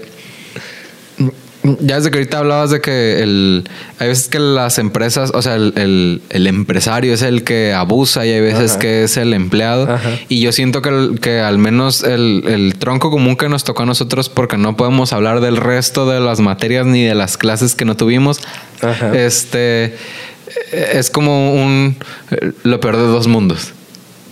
Es de O sea, eh, lo opuesto a Hannah Montana. en el sentido de que el sindicato se está quejando y no está dando dar clases y la UAS no está, perdón, lo, que tenía que ver, digo, al final no estaba dentro y no puedo opinar, pero como que los altos mandos de, la, de lo que les tocaba administrarnos a nosotros, este, tampoco respondían. Porque está muy politizado, pues, el rollo ahí en la universidad. Sí, la neta, eso no me gusta. Entonces se cobra mucho favor. Nunca me van a firmar con contrato, pero ni modo. Este... Pero mejor no indaguemos en ese tema. No, pero, o sea, respondiendo tu pregunta de sentías que valían madre las clases, que no dijiste eso, pero. Ajá. No, sí, o sea, sentí así como que qué aburrido, güey. Y aparte eran maestros que no estaban preparados. Pues el, que llegaba crudo era. Llegaba con unas copias y. Ah, tiene la página 45. Sobre esa materia, porque yo iba. O sea, obviamente yo iba muy mentalizado con conta, ¿no? Ajá. Pero tenía mis, eh, mis dudas con, con administración. Dije, tal vez puede ser conta o tal vez administración. O sea, nunca me pasó por la mente merca o, había una, eh, carrera que habían inventado que se llama gerencia de tiendas. Sí, que era para ley y MZ, ¿no? Que, que nadie desapareció porque nadie la agarró. Unas muchachas que acabaron en merca, acabaron en merca porque cerraron gerencia de tiendas porque, de cuenta, eran cinco personas para toda la carrera y tres eran ellas. Saludos, Francia. Este... Eh, es lo que te iba a decir, la Francia. Ajá. Saludos, Francia. Sí, a, mí mí me caía muy bien. Este. No, muy guapa la Francia. Sí, muy buen pedo, muy, buena onda, muy guapa. Y, y, muy, muy buena gente. Sí. Este, ahora volviendo al si las materias valían madre, e, era como una amalgama entre la materia y el profe. Porque, por ejemplo, el que nos daba contabilidad, ahorita no me acuerdo cómo se llama, probablemente tú sí, pero el vato era muy bueno. nos daba. Era muy, muy, muy bueno. O sea, no, no vamos a decir nombres de quién la está cagando, pero el profe Octavio Niebla. Sí, era muy buen maestro. Sí, y no nada más que sabía, sino que tenía el tacto para cuando estabas bien estúpido con lo que estaba diciendo, pero decían, no, no, no, tú vete a administración. Y ah, no, y, y, bien responsable, nunca fallaba. No. Siempre bien puntual. Nos daba la última hora y daba la clase rápido. Me acuerdo que una vez, si no me falla la memoria, se agüitó porque no me acuerdo si todos reprobaron o qué. De, me acuerdo que un día lo había agüitado porque todo el grupo había valido madre en algo y fue como que, sí, plebe, es el, es el único profe que nos da clases, este, no lo dejen ir. Que, que, se lo toma en serio, ¿no? Sí. Sí, muy buen maestro, la verdad. Ojalá no se yo lo no culpo mi, mi, fracaso en los primeros exámenes de conta al profe, sí fui yo, que no me... No lo entendía, pues no, no, no entendía la esencia de la conta. Pues no tenías las tablas. Ajá.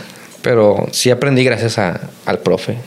Octavio Niebla. No sé si no, ya estaba jubilado, fíjate, en ese entonces. Daba nomás esa clase. Aparte, ¿no? O sea, de buen pedo iba a dar clases. Sí. A tronco común de. Pero bueno, fue algo que nos pasó a los dos, sí, como que hasta era decepcionante, pues. Yo dejé de entrar a, muchas. Es que no, no te inspiraba o, no te incitaba a, ir, o sea, iba sin ganas. Pues es que de perder el tiempo sentado aquí, mejor pierdo el tiempo acostado en el carro. Y sí me acuerdo, el primer semestre nos dio el profe de administración eso y el segundo semestre nos dio otra maestra. Ajá. Y esa maestra llegaba tarde. Entonces, yo creo que hablando de, de, no tener ganas de ir, yo me acuerdo que que a veces que no iba a la primera hora porque ella decía, ay, entonces esa doña llega tarde y... Sí. Y la neta administración me, me... La aborrecí totalmente. Sí, al final, el, o sea, no deberíamos de ser así. No, y, y, y todo así porque, porque yo estoy asumiendo que la administración es más sencilla de lo que en realidad es. No, y tiene su pedo. Ajá. Pero al final de cuentas uno lo, lo, lo quiere simplificar a, planear, eh, organizar ¿Cómo son los, plan, los pasos de la administración? Planeación, organización, integración, dirección y control.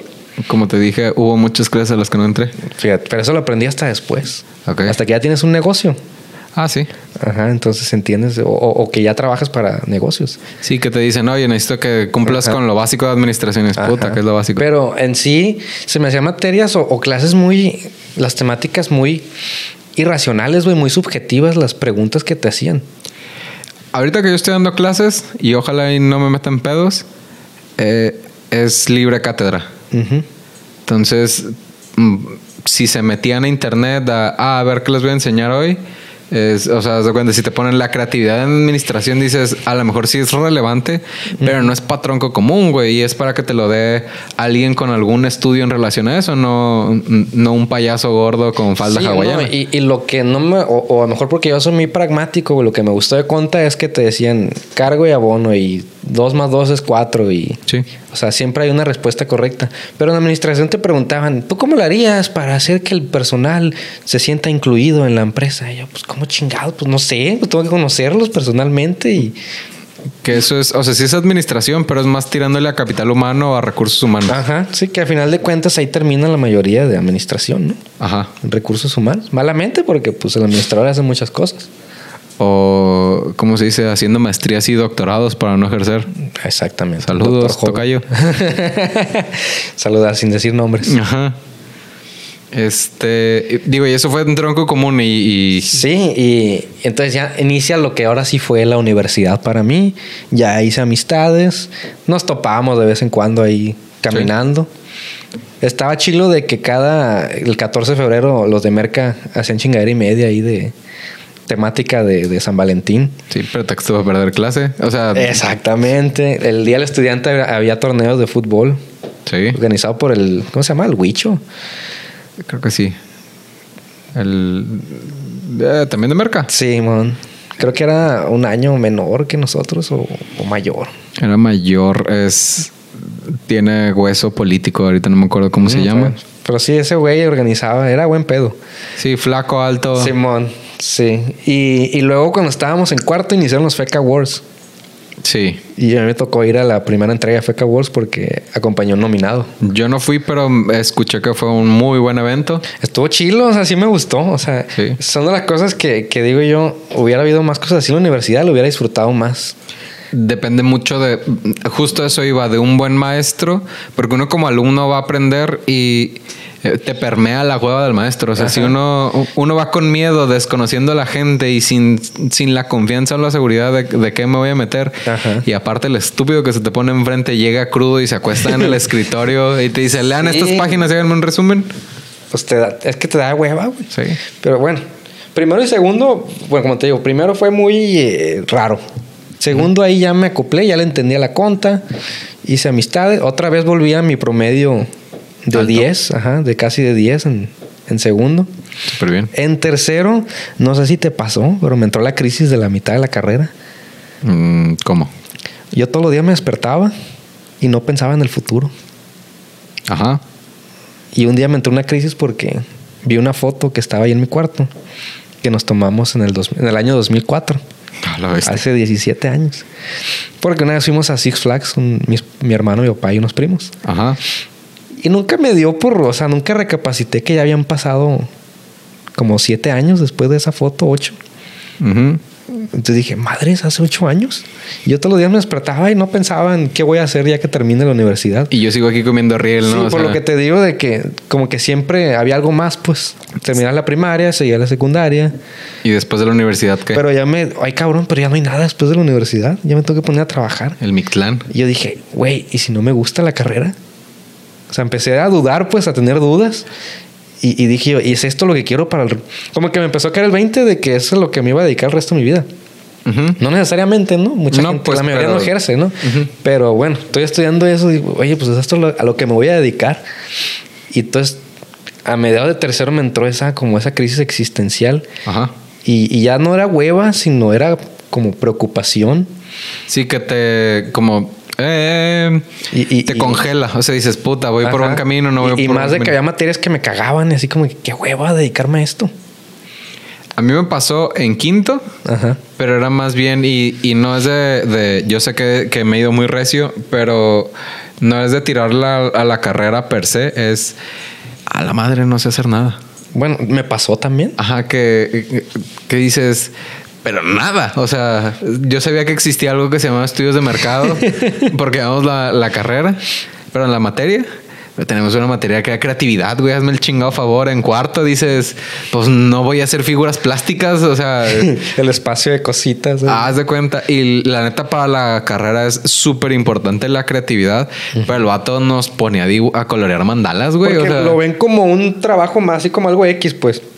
Sí. Ay, la materia de creatividad. Ay, pues ahí los pongo a hacer palitos y bolitas. Colorear mandalas, güey. O sea, nos llevaba copias de. O sea, no, no le da la importancia que le debería de dar, pues. No, o sea, y bueno, a mí en tercero lo que me pasó fue el tuve esa crisis de puta, no sé hacer nada. Y cuando había eventos como el Anfeca, me empecé a involucrar, eh, pues para conocer a más gente, pero también Ajá. para ver qué más aprendía.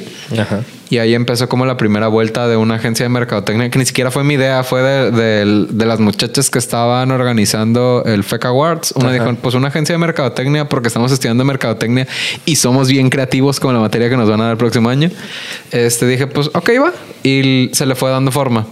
Y la neta es que en ese proyecto aprendí más que en, que en- que en el resto de la carrera. Hasta que ya le diste un uso práctico, pues. Sí, y lo otro que hice fue. No me acuerdo de detalle cómo estuvo la plática, pero platiqué con la coordinadora de carrera y le, le piché, le, le propuse el organizar un evento. ah, no sé si te tocó escuchar del D10. No. Es 10 diseñadores gráficos, pues de 10. Mm, ok. Y lo organizaba Universidad Casablanca y en ese entonces me llevaba mucho con, con una persona que estudiaba ahí. Y dije, pues no de diseñadores gráficos, pero pues sí de mercadólogos o de personas que tengan que ver con la materia, aunque sea remotamente. Dije yo, pues yo para aprender algo. Ajá. Este, y me tocó ser de un día para otro, ya era el presidente del comité de mercadotecnia como dictador este del viejo régimen. Ni no no porque yo me haya autopuesto sino porque junté un grupo de personas que vi que eran movidos eh, y dijeron pues tú lo estás organizando tú eres el presidente ok. Y la neta es que ellos hicieron todo. O sea no no es por por pararme el cuello ni nada sino nada más les dije creo que por aquí es la dirección. Igual el, el- en, en ese tipo de actividades se aprendí más que en muchas cosas que hice en la carrera. Ajá. Pero digo, no fue a la mitad, pero ya en quinto, o sea, ya con un pie afuera dije, Bueno, al, al menos ya fue antes de, de terminar la carrera, pues. "Eh, sí, Bueno, a mí me entró antes esa crisis. eh, sí. Entonces, en tercer año me entró a mí, volviendo al, al tema, porque Y la crisis. entré en esa crisis, entonces ya iba a clases, pero con... Era una combinación ya también de hueva, pues, porque a la vez estaban aburridas las clases todavía. Sí. Y a la vez decía, madres, o sea, no, qué hueva dedicarme a esto. La ley del seguro social y eso. pues, ¿Para qué chinga quiero saber eso? ¿A quién le importa? Decía yo. Entonces, no mames, que eso va a ser mi, mi vida. Se ríen, pobre, ¿no? Jaja, ¿a Eh, quién le va a importar? Entonces, pues dije, ¿sabes qué? Me voy a meter a trabajar. Había trabajado yo en mi vida antes, pero puros trabajos no lucrativos. ¿Cómo qué? O sea, eh, había estado como maestro auxiliar en, Ok. en PC. Eh, Estuviste en PC. Sí, fui teacher aide ahí varios años. Sí, ya Y- me acordé. Ah, bueno. Sí. Hay una conocida ahí. y estuve, me ha tocado por azares del destino trabajar en campañas políticas. Que te gusta la política. Me gusta la política, no me gustan las campañas políticas. No, No me gusta la política que se hace aquí. Deja mucho que desear y no nada más, o sea, hay muchas maneras desde la campaña de hacerlo O mejor. sea, si, si yo, si yo me lanzara para candidato de lo que sea, ya, ya la perdería porque mi campaña no la quisiera hacer igual a, a como la hacen aquí. ¿Cómo lo harías? Mira, para no clavarnos mucho. Porque no- no- Se vuelve muy largo no, este se te va a 10 horas el podcast, güey. No, dale, dale, así. eh, Es que se me hace una mamada, güey. Perdón. Pero ya estoy hasta el copete. Perdón por el lenguaje, ¿no? No, se me hacen tonteras, güey. Que los políticos en las campañas, hasta se me hace una burla hacia la gente. Ese tipo de campañitas de, de jugar a ser jodido. Ujú, Del abrazar al pobre y esas cosas. Sí, de, de, de, de, mírenme, aquí estoy en el barrio comiendo un taquito, chingándome un taquito, así como Ah, ustedes. sí. Miren, soy, soy jodido también como ustedes. Pero a la gente le gusta eso. Sí. O sea, yo al contrario llegara y les dijera, no les da vergüenza. O sea, no, no les da pena vivir en estas condiciones. Y no les da vergüenza no exigir las cosas. Que aunque estás en lo correcto, estás de acuerdo que te estás poniendo el cuchillo aquí. ¿no? Claro, claro, sí. O sea, claro que no llegara con esas palabras, ¿no? Tratara de suavizarlo. Ah, no, pero si votan por mí, este, yo lo- no los voy a sacar de jodidos, pues, pero les voy a enseñar cómo puede ser un mundo mejor. No, güey, a mí dame y, y ni siquiera eso. O sea, yo llegaría y les dijera, a ver, si voy para diputado, o sea, también los políticos dicen, no, que yo voy a traer empleos y eso. Oye, eres un presidente municipal. Tú te encargas nada más de, De gestionar. de los servicios del, del municipio ya. No, que yo voy a crear trabajos y eso. Debería ser ilegal ese pedo. Deberían de meterlos Sí. al bote. El propuesto como publicidad engañosa, ¿no? Exactamente. Entonces, Por eso te yo perdería. Pero eh, uh, después hablamos de eso si quieres. Sí, que, Porque sí, sí me mama la política. que lo que podríamos hacer, y digo, es plática de otro café a profundidad. Ajá. A lo mejor no involucrarnos en un partido, No, no, en general. pero el, el hacer algo. O sea, el. el- no sé, el, el ver qué hacemos. Eh, ¿Fantasmas o qué? no, es mi papá que le está hablando a manchas. Ah, ok. Corre, corre. Adelante. Ciérrale, porfa, porque andamos grabando. Ya, ya se fue. Sí. Ah. lo, lo que podríamos hacer es. Digo, como te digo, no, no ser del plan PAN, PRI, No, PRD, no, o sea, Movimiento en- Ciudadano. En, en general de lo que es la política aquí en, en México y a mí me molesta mucho eso, pues que te digo que la- las campañas se convierten en una fiesta de barrio, pues. En cómo mamar recursos. No, y, y, o sea, la campaña aquí es regalar chingaderas y estar bailando como tontito, ponerte la botarga del candidato. Yo no me he detenido mucho en eso porque como que compartimentalizo el tema de la comunicación y dice y digo, tiene gente que no está preparada haciendo algo que podrían hacer mucho mejor y ahí lo dejo porque si me meto en detalles me pasa lo mismo que con los documentales de Netflix de redes sociales y demás que, que están haciendo esto tales y cuales maneras y digo, no, no, no Vas a quiero ver. profundizar demasiado. Ajá, pero con lo que sí me emputa, o sea, no me, no me enoja, es porque me tocó ver de un, un partido político, este, y como dices tú, para no extenderme mucho, eh, eh, una Lincoln del año rotulada del partido al que pertenecía. Dices, eh, esta Lincoln no la van a desarmar y van a hacer una máquina para hacer tortillas para las colonias que están necesitadas. Es, eh, a mí eso es lo que me emputa. O sea, tienes razón con la comunicación, pero eso como que lo logré poner en, ¿viste Doctor Sueño? No la he visto. Eh, Bueno, tiene una dinámica en donde los monstruos los meten en un baulito. La secuela de El Resplandor. Ajá. Haz de cuenta, él lo que hace es domina a, los, a sus monstruos metiéndolos en, en un baulito en su cabeza. Ajá. Haz de cuenta que el monstruo de la comunicación yo ya lo metí en, en ese baulito. Pero el, el, eh, el de la... Es que no sé si es imprudencia, ¿cuál es el término? El cinismo de... de oye, cabrón. Sí, y- De no te la compres del año. O sea... Y ya, ya uno, uno dice, sí, cómpratela. Pero que no sea ni Lincoln ni del año, pues. O sea, ya que llegas a ese punto es... eh, eh, te mamaste, pero al cubo. O sea, no por dos ni por tres. O sea, es, es el cinismo de... No, y, y más coraje que con todo y el cinismo de estos vatos, de todo la gente sigue idolatrando a, a personajes. Ah, claro. O sea, ese es otro tema. Sí, o sea, la gente sigue creyendo en, en personas y no, en- no en las instituciones. Sí, o sea, que no ven el, el, Sí, o sea, el sistema detrás. sí, como sociedad seguimos creyendo que va a llegar un Jesucristo, pues, a, a cambiar todo, a salvarnos y pues ya es un círculo vicioso, pues, porque decepciona y luego llega otro que promete ser el, el verdadero Mesías y no, no era él, pero ah, llegó ahora, este sí va a ser, ¿sí entiendes? Sí, es que nos tenemos que involucrar. O sea, o sea, también la política se hace así, también porque el- esa es la política que exige la gente, pues. Sí. Sí, hablando de, de problemáticas complicadas. Ey, pero, híjole, no, no. Pero volviendo a tercero de universidad. Sí, sí, bueno, el caso es que yo, a mí sí me tocó ser estudiante y, y trabajar al mismo tiempo. Ok, a mí hasta Yo- quinto que hice las prácticas. Ajá, yo saliendo de tercer año, eh, de hecho un día, dato irrelevante, ¿no? Y, y pero curioso. Eh, yo ya andaba con esta inquietud de que, pues sí quería como que meterme a trabajar. Ujú. Y, y un día, ya faltaba como un mes para terminar el, el semestre ya el de las vacaciones de verano, pues ya para terminar año, pues. Ok. Y el profe que nos daba economía, Eligio Tirado, saludos. Ok.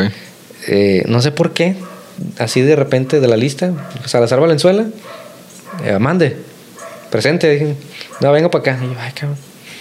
Y Ya me- la dice, rodilla. Mira, vas a ir al edificio del DAFI, dile que vas de parte del Eligio Tirado, tal oficina, con fulano de tal, porque andan buscando un auxiliar. Órale. Y yo, madres, ¿cómo supo que ya andaba? Pero bueno, fui ese, ese día saliendo, todo nervioso, porque nunca, iba, nunca había ido a, a pedir trabajo en ningún lado. Que todavía uno como joven de que pues me dice el profe que haga esto, voy a hacer esto. Sí, claro, sí, con, con miedo a los boomers, ¿no? Ey, mi, mi- mi miedo interior hacia los boomers nunca se va a acabar, ¿no? es un miedo justificado. Pero al menos ahora los enfrento. ¿no? Sí. Al menos no, ahora pero, las o sea, se me hizo buena onda el vato, pues así como que me está considerando, pues no le voy a quedar mal. Mínimo voy a ir a ver qué, en qué consiste. Y era una empresa minera que tenía oficinas aquí. No sé si dónde estaba la mina, pero... Pero el caso sí es que pues. llegué, le dije, ah, fulano tal, y me mandó. Ah, ok, no, hombre, fíjate que justamente ayer ya contratamos a alguien, pero te agradecemos. Una parte de mí descansó porque dije, ah, qué miedo, iba a tener que trabajar. pero le comenté a, a- a mi señor padre y le dije, oye, ¿sabes qué? Fí- Traigo la inquietud y, y ahora fui ahí, pero ya habían conseguido y la chingada. Ah, ¿a poco ya quieres trabajar? Me dice. Pues de que quiera, quiera, no. Puta, Pero la neta es que pues sí, como que quiero saber si, si voy a ser bueno para esto o si me va a gustar. Ok. Y me dice, no, no te preocupes de haber sabido. Yo el otro día me encontré un amigo que tiene un despacho. Muy buen amigo mío. Ok. O de tu papá, pues. Ajá. Ok. Entonces, y me dijo, de hecho le comenté que tenía un hijo que estudiaba conta y, y él me comentó que cuando quiera que, que fuera ahí, me daba chamba. Ok. Con todo gusto. Si quiere vamos a verlo. Entonces yo le dije, espérate a que, se- a que se acabe el semestre. Hay que se Ya- ya el ¿no? último mes así, siempre pensando que se acababa el tiempo, ¿no? TikTok. Ey. Y ya, pues llegaron las vacaciones y órale, pues vamos, pa. Y sí, ya un jueves fui a, a ver al, al Lic, el licenciado Espinosa, saludos. Un segundo padre para mí, un mentor. Saludos. Y, y sí, en efecto, me dice, vente el lunes. Y todas esas vacaciones ahí estuve. No tuve vacaciones de verano. Órale. Y ahí fue cuando como que empecé a romper esa burbujita de, de proteccionismo de, en la que crecimos. Ujú. Me empecé a dar cuenta ya más del, del mundo real. Ok. Empecé a aprender no nada más de, de la conta, sino que pues empecé a, a convivir con la gente de ahí. Vi que la gente ahí sí trabajaba por necesidad. Sí. O sea, yo estaba trabajando nomás por... Sí, por hobby, haz de cuenta casi. Sí, sí, o sea, pero yo tenía mis necesidades cubiertas, pues. Pero esa gente si no trabajaba, y, y, pues mis amigos de ellos y, y la chingada, y era gente que, que le chingaban, pues que venían del rancho y se habían superado, se venían superándose, pues. Son cosas que, que yo admiro mucho, o sea, esa gente, mis respetos. Sí, Fue claro. cuando me empecé a dar cuenta de lo que te decimos ahorita, que decíamos ahorita que vivimos en un privilegio muy cabrón. Sí. O sea, esas personas que estaban ahí habían tenido muchas carencias que yo jamás tuve. Insisto, no, no es que tuviéramos una vida de millonarios, no. No, pero no Muy te lejos de eso, falta pero comida. Exactamente, o sea, ellos el simple hecho de tener que venirse desde el rancho a vivir acá, la casa del estudiante, cabrón. Ey. O sea, y solos. O sea, Agarró ya- el camión desde... Sí, o sea, ya, ya- Chinitos. desde ahí ya es una chinga, pues. Entonces ya también como que mi mentalidad empezó a cambiar. También uno es muy arrogante cuando está plebe y se quiere comer el mundo. Uno está estúpido cuando Sí, se- sí. Dice, o sea, ahorita. Ajá. Ahorita uno está estúpido, ¿verdad? Me ganaste. Pero pues volviéndolo antes de te querías comer al mundo y vos ser empresario y la chingada y vos ser millonario. Y ya te vas dando cuenta que pues no es así la cosa, pues. Sí, no está tan pelado. Ajá. Y empiezo a, a- a ver a mi jefe, como te digo, fue una figura paterna, muy, muy paternal y, y de mucho respeto la, la relación que, que entablamos ahí. Y de mucha confianza. O sea, yo me fui ganando la confianza ahí. Entonces yo trabajé prácticamente todo cuarto año y todo quinto año. Ok. Nada más que cuando llegué a quinto año, ya estaba cansado de ir a la escuela. O sea, ya, ya no, ya no era aburrimiento, ya no era preocupación, ahora ya estaba cansado. Pues es que es madrugar y chútate las cinco horas. Y, y más que no tanto cansado la escuela, sino que pues eh, trabajé tres años seguidos, sin vacaciones. Entonces ya como que ya necesito tomarme un descanso. Pero pues me eché todo el año ahí. Pero las mañanas aprovechaba para relajarme, güey. La escuela se convirtió ya en mi, en mi desahogo.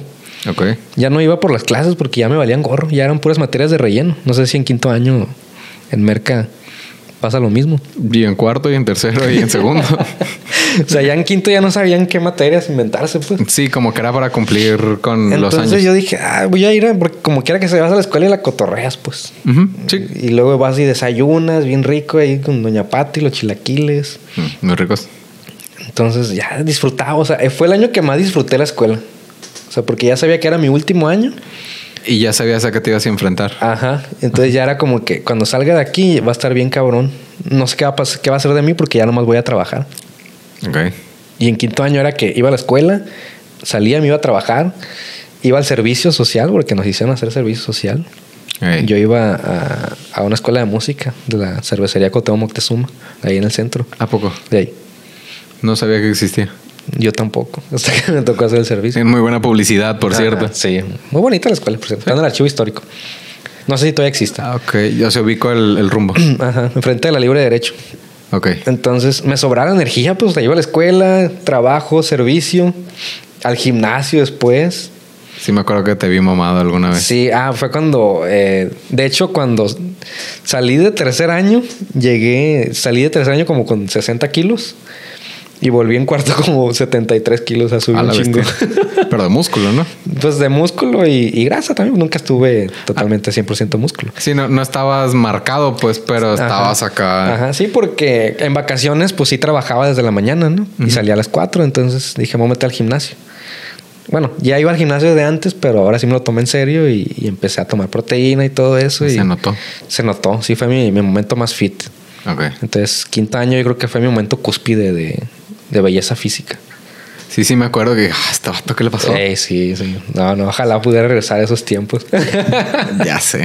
Entonces sí fue como que todo el mundo cuando llegué a cuarto año, tuve que, ¿qué, qué te pasó? O sea, no mames, porque pues hizo un chingo de kilos. de- Y un compa de, de- sin decir nombres, pero pasó a la inversa, un compa de administración, Ajá. que iba con el güero. Ok. Ese güey salió todo gordo y, y como Ah. que le entró al foco. Pero se lo Como comiendo, ¿no? 30 kilos menos. Sí. Y ahí pasó a- al contrario, ¿no? subí de peso. Entonces me gustó mucho quinto año, porque también entablé amistades que hoy en día conservo. Ok.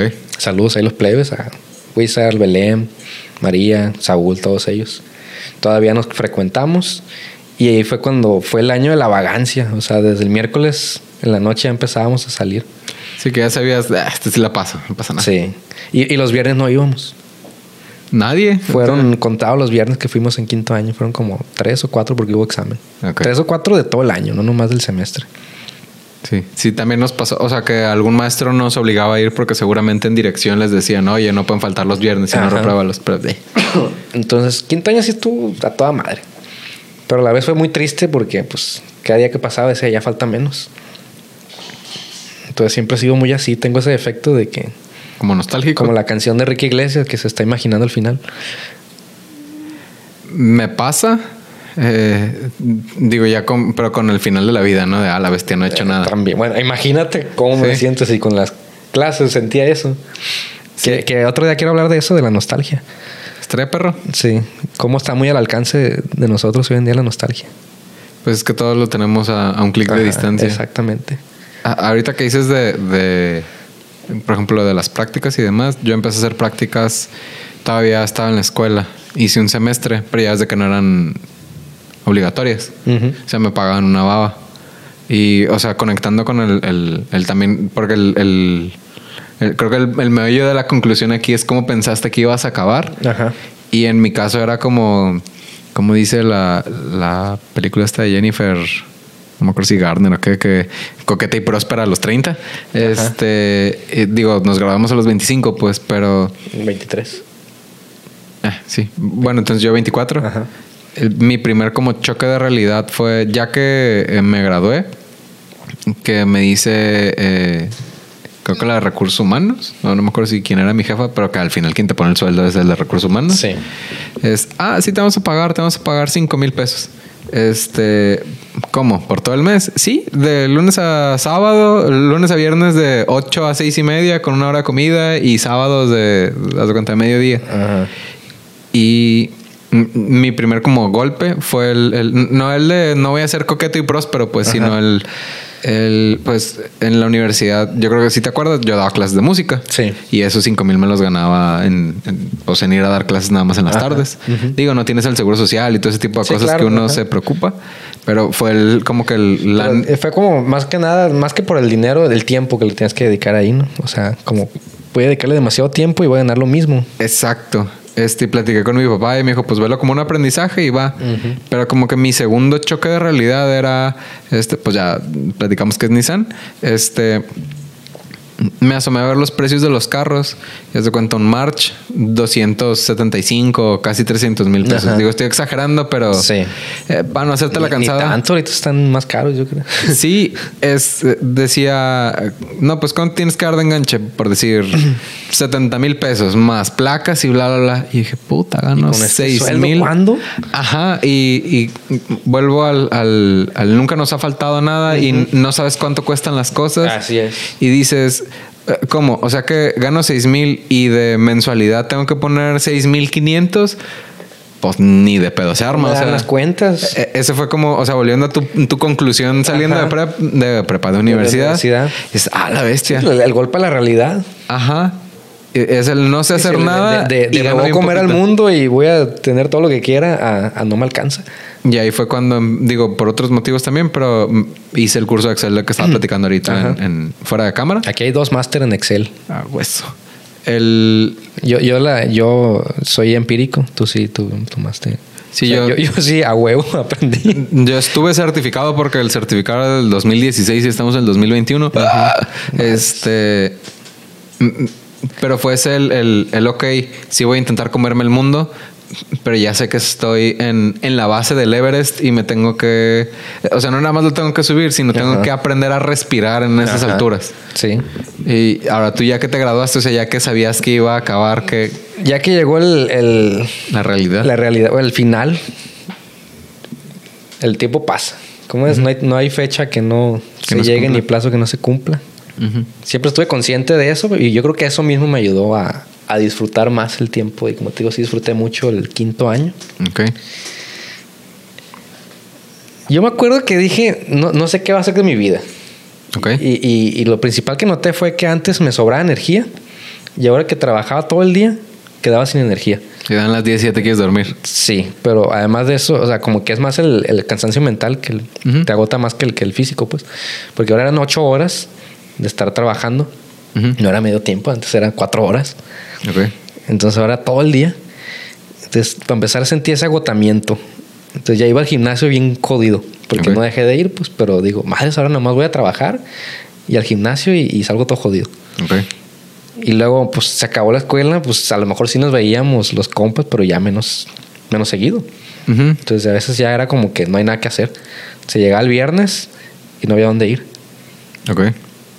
Entonces fue todo el 2015 y aparte me empecé a plantear de que, oye, pues se supone que estaba aquí trabajando nada más para, Para ver qué para ver si, si me gusta. Y ya llevo, pues, de- que salí de tercero, o sea, todo cuarto, todo quinto, ya van dos años, tres años.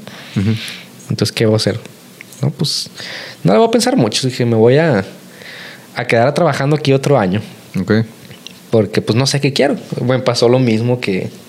Me sentí exactamente igual que cuando iba a pasar a, a la universidad. Ok. Que no sabía lo que quería. Entonces, ahora sí como que... ¿Y ahora que sigue con mi vida? Entonces di- dije, lo laboral lo voy a dejar así, voy a enfocarme en, en otros, voy a ponerme otros objetivos fuera de la vida laboral. Ok. Entonces va a ser una tontera, ¿no? Pero yo me acuerdo que ese año remodelé mi cuarto. No, pues A- está. a- hablando de, de, los, de poder hacer cosas, ¿no? Y me iba mejor antes que ganaba menos porque cuando iba a la escuela mi papá me daba para ir a la escuela. Entonces bebía de eso y todo mi sueldo lo ahorraba. Ok. Entonces yo me pagué mi fiesta de graduación y todo eso. Qué chido. O sea, no era mucho lo que ganaba, pero o sea, fue una satisfacción bonita de que ah, yo mismo me pagué la, la graduación. ¿no? Entonces Sí. tenía una feriacita ahorrada y sí me acuerdo que sí me fui de vacaciones eh, por, por primera vez en tres años en cuanto me gradué. Ok. Me fui para Estados Unidos, ahí anduve dando la vuelta. Me perdí en el metro de, de Los Ángeles. Fue una, una historia ahí medio chistosa, pero no, no quiero hablar de eso. Ok. Así que es para el próximo. no, nunca. Ok. me llegan los recuerdos de Vietnam. Sí. No, entonces, o sea, pero como que no dije, no, no me voy a complicar mucho porque pues no puedo hacer nada. Ahorita voy recién graduado y la chingada. Pero ya llegó el 2016 y fue cuando estaba Pokémon Go, ¿te acuerdas? Sí, la aplicación en el que. Y, y el 16 así ya fue como que cada quien agarró su rumbo. Los Sí. que ahorita nos llevamos, no, no nos frecuentamos. Ujú. y, y dos de ellos se pusieron de novios y, y pues andaban ellos en su rollo y el de acá era papá. O sea, el Wizard ya, ya había tenido su primer hijo. Desde que nos tomó la foto de graduación estaba recién nacido, entonces estaba muy enfocado en, en pagar en pañales. su rol de papá. Entonces ahí me sentí perdido otra vez porque dijo, ¿dónde encajo? Ok. O sea, no, no tenía dónde encajar. Y fue cuando hice otro grupo de amistades y encontraba cosas que hacer, pero no terminaba de sentir esa congoja de que como que hacia dónde voy.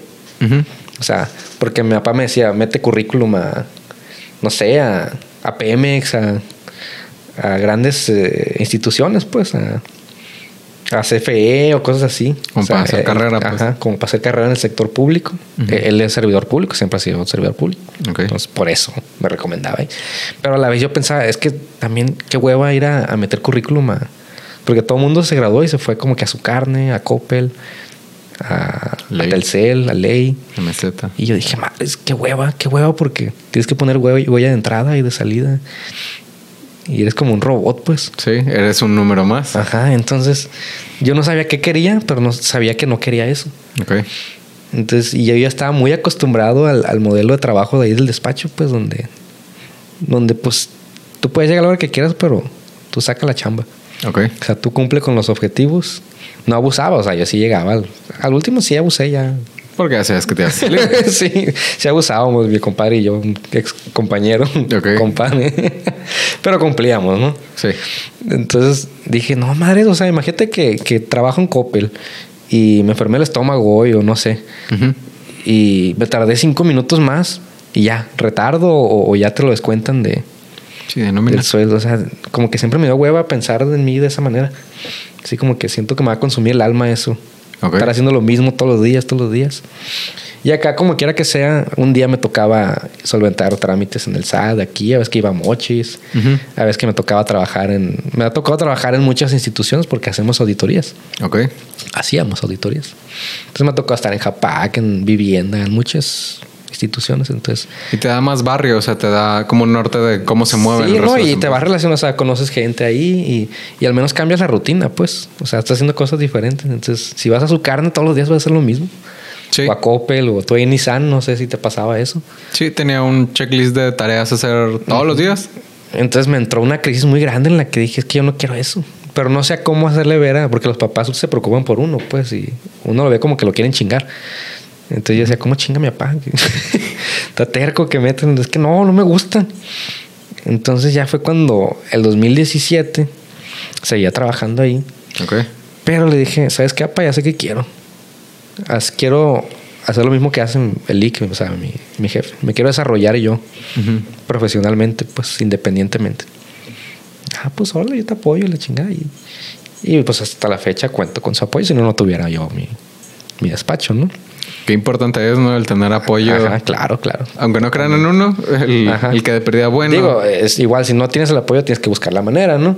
Pero es mucho mejor y mucho más bonito y más satisfactorio cuando cuentas con el apoyo de, de tus seres queridos, ¿no? sí. Pero fue cuando ya me entró esa inquietud, dije yo voy a... No andaba con la de que voy a emprender, ¿no? Para mí lo que hago no, no lo veo como emprendimiento porque no... Para mí no es vender productos, pues, y mercancías. Sí, sí te entiendo. Entonces, es- yo lo veo más como desarrollo profesional. Es como que vendo mi conocimiento, pues. Sí, a mí el término de emprendedor no me encanta. O sea, se me hace como el, el- los empresarios y los emprendedores. Pues es Ajá. como eh, dividirlo en castas y hay veces que... Y, y no necesariamente lo hablo por mí, sino que hay veces que... Como que romantizan el, el emprendedor. Sí, aparte como, como que si te diera más valor, ¿no? Así.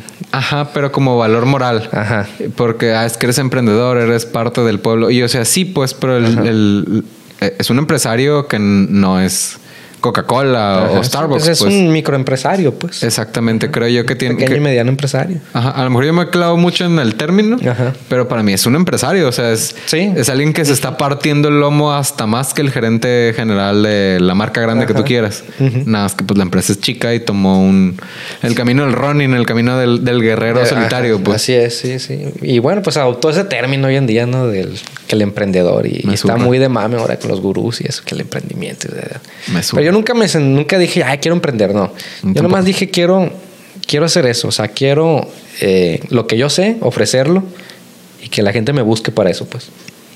A mí sí me mató el alma el, el trabajo en oficina. O sea, yo sí. Lo que tú razonaste fue gradual porque cuando estaba en la agencia de carros, la verdad es que no tenía mal jefe. De hecho, eh, me llevaba muy bien con quien era mi jefa y con el, el jer- Bueno, no de, de- de súper bien porque pues, no teníamos un contacto directo, pero Ajá. sentía que confiaban en mí. Teníamos una buena relación eh, hasta con el gerente general.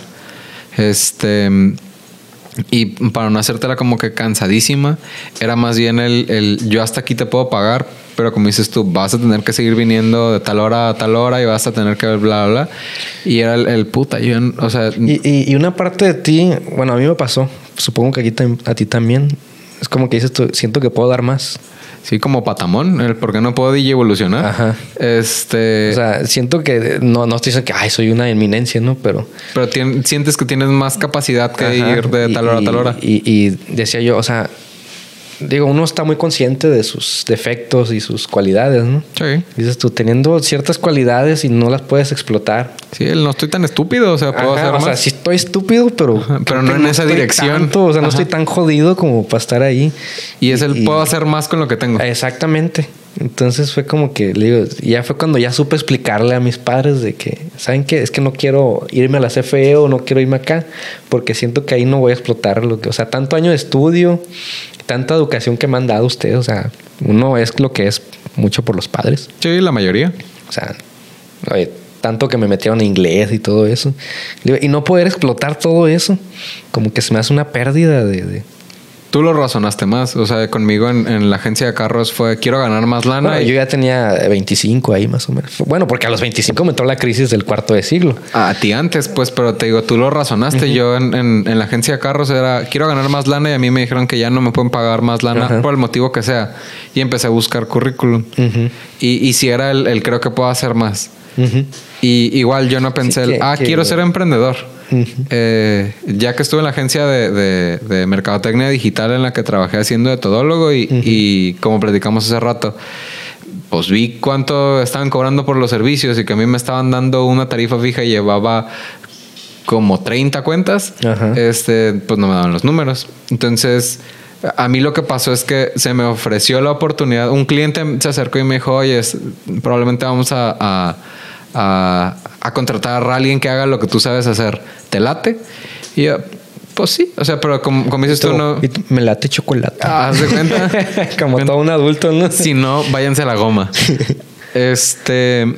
Y de repente ya tienes tres años con tu negocio, ¿no? O sea, Sí, o sea, y se va muy rápido el tiempo, pues, pero hablando de, de cuando hablaron Rosarín y, y el Máster Muñoz del, del éxito que del, sí. para, para el Máster Muñoz, éxito para mí es que el voy a tener el funeral más grande del mundo, de la historia. No me tocó escuchar el... Está loco ese güey. Pero mira, es que es muy relativo, ¿no? El éxito. Hablábamos de hace rato en cuanto a los músicos, ¿no? Sí. Lo que pasa es que, no sé tú, ¿qué opines? Eh, tú eres fan de los Red Hot Chili Peppers. Sí. Si qué tiene que ver. Bueno, conoces la canción de Californication. Sí. ¿Sabes de qué trata la canción? La neta no. Bueno, eh, trata sobre el estilo de vida californiano, pues, de Hollywood, todo eso, las apariencias, la- el, superficialismo, todas esas cosas, ¿no? Ajá. Porque el, el vocalista, el, ¿cómo se llama? Anthony Kiedis, Ajá.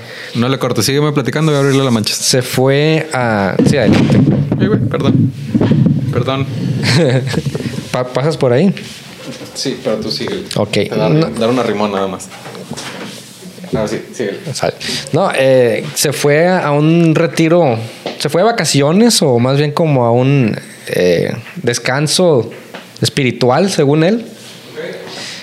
Y se encontró allá, en- se fue a Filipinas, un país de esos, allá de, de esas islas paradisiacas, allá en Asia. Y el vato se dio cuenta que el estilo de vida californiano ya había pegado allá. Era el año 1998, 97. Y fue cuando se le ocurrió escribir esa canción. O sea, el efecto California ya en el mundo, pues. Ok. Entonces, creo que hoy en día aquí ya está muy el efecto California, el Californication. Sí. Aquí en Culiacán, Machín. Es que, o sea, sí he ido a California, pero no sé. Pues, pues en, en general la, la cultura pop, pues, lo que es Hollywood. Ok. O sea, las apariencias, los lujos, el glamour, Ok. el- el- la superficialidad, pues. El, el- el etiquetar las cosas, o sea, restarle valor humano a las cosas, o sea, las personas ya no son personas, o sea, es como en, como en las películas, pues que el, el capitán del equipo de fútbol tiene que andar a huevo con la, con la jefa de porristas. Pero me perdí de dónde veníamos. O sea, Californication. el emprender un negocio. Ajá. Eh, bueno, para terminar el punto, creo que aquí ya Culiacán está, al menos de México, yo creo que Culiacán, o, o- o es nuestro sesgo, ¿no? Mi sesgo me dice que Culiacán es el, el más, cal- más con ese estilo ya de, de, de- de superficialidad. Mm, eh, sí hay superficialidad. O sea, no sé si sería el, el más y no por el comentario mamón de es Y- que no hay a todos los estados. Y sobre todo de apariencias, pues, de que la gente va al Cabanas nomás para tomarse la foto y decir que está en el Cabanas. Ajá. Entonces, quería llegar a. Eh, si iba a decir eso, no sé por qué era el contexto sobre un punto. ¿Qué estábamos hablando? Pues yo me quedé en que abrimos el negocio, pero que tú lo habías razonado más y yo pues nada más como que eh, vivía en carne propia lo que tú no querías vivir, Ajá. pero nos fuimos al... Pinche Alzheimer. Ya me acordé, a que el éxito es Ah, subjetivo. el éxito, sí. Bueno, la gente trae este concepto de éxito Ajá. relacionado al dinero, a las mujeres, en el caso de los hombres, tener Ajá. muchas mujeres y, Chichonas. y carros Cinturadas. y excesos y todas esas cosas. Ajá. Y tal vez en algún momento te lo llegas a creer, ¿no? Sobre todo porque pues, nos influye la cultura popular. Pero hoy en día, digo, lo poco que tengo me lo he ganado. Sí. Tengo muy poquito. Y, y insisto, Deudas, ¿no? Así como- Sobre todo deudas, ¿no? Pero para mí ahorita, mi concepto de éxito es estar bien con mi familia, estar bien conmigo mismo, porque creo que no, nunca había tenido paz, una paz mental tan grande como ahorita. Ok. O sea, toda la universidad fue un pinche estrago de emociones y todo eso, y sobre todo el salir, pues que más perdido todavía. Ujú. Llevará más que nada porque si bien no sabes hacia dónde vas, te das cuenta que, que es parte del show, o sea, el camino es lo que importa. Y en realidad no sabes hacia dónde vas a llegar, pues. Sí, o sea, salvo que todos nos vamos a morir, todo lo que está en medio es incierto. Sí, y, y- y quién sabe a dónde llegues cuando te mueres, ¿no? Sí. Entonces, para mí está toda madre el hecho de, pues yo, si, si estoy en mi oficina y si quiero poner un podcast mientras trabajo, lo puedo poner. Ok. No voy a tener a alguien que me diga, hey, quita eso. O si quiero poner una canción a todo volumen, la puedo poner. Es más, yo ahí desayuno, o sea, yo me voy sin desayunar y si me da hambre, en cuanto me da hambre, voy y compro tortillas y ahí tengo para, hacerme así mi- mis, huevitos con katsu. Mm. Quítale lo aburrido. Ajá. Es más, me da el mal del puerco. Te duermes. Me duermo un ratillo ahí en el sillón. O sea, para mí eso ahorita es éxito. Y vivo bien a gusto. A lo mejor es mediocridad, no sé. Mm, o sea, Pero volver, o sea, que me quiten eso y entrar a otro lado, tal vez sí lo haga, ¿no? Pero me va a ser muy difícil desadaptarme a ese estilo de vida. es que sí hay un, un tema de éxito. O sea, lo que digo yo es que la falta de, de recompensa económica creo que sí lo, lo compensa. Como la comodidad. Sí, la, y la estabilidad más bien, ¿no? Sí, es que al final, volviendo al, al por qué crees lo que crees, también es por qué trabajas lo que trabajas. Ajá. Entonces, si estás trabajando ah, em, para cubrir tus necesidades y ahorita están cubiertas, es pues está siendo exitoso. O sea, es, es como que la versión breve. Y, y, y sobre todo ahorita después de, con estos dos años de COVID, pues ya te das cuenta que el simple hecho de estar sobreviviendo, pues ya es una ganancia enorme, güey. Sí, o sea, el, el no enfermarte, No enfermarte, ajá. el- está bien Y- curioso y- eso, ¿no? Y que aún tienes aquí a tus seres queridos. Sí. A mí hace poco, digo, no es por como que ponerlo muy en, en- en tema, pero... eh, y como que no lo he hecho público, pero mi abuela murió hace 15 días. Ay, cabrón. Este... Pues mi más sentido pésame. Gracias. Y, y- y mucho del, del trip después de eso ha sido precisamente ese razonamiento, el, el qué bueno que tuve la oportunidad de, de como que empezarme a llevar todavía mejor con, con mi familia Sí. y el, el estar agradecido por lo que está pasando porque yo me considero una persona muy renegada Ajá.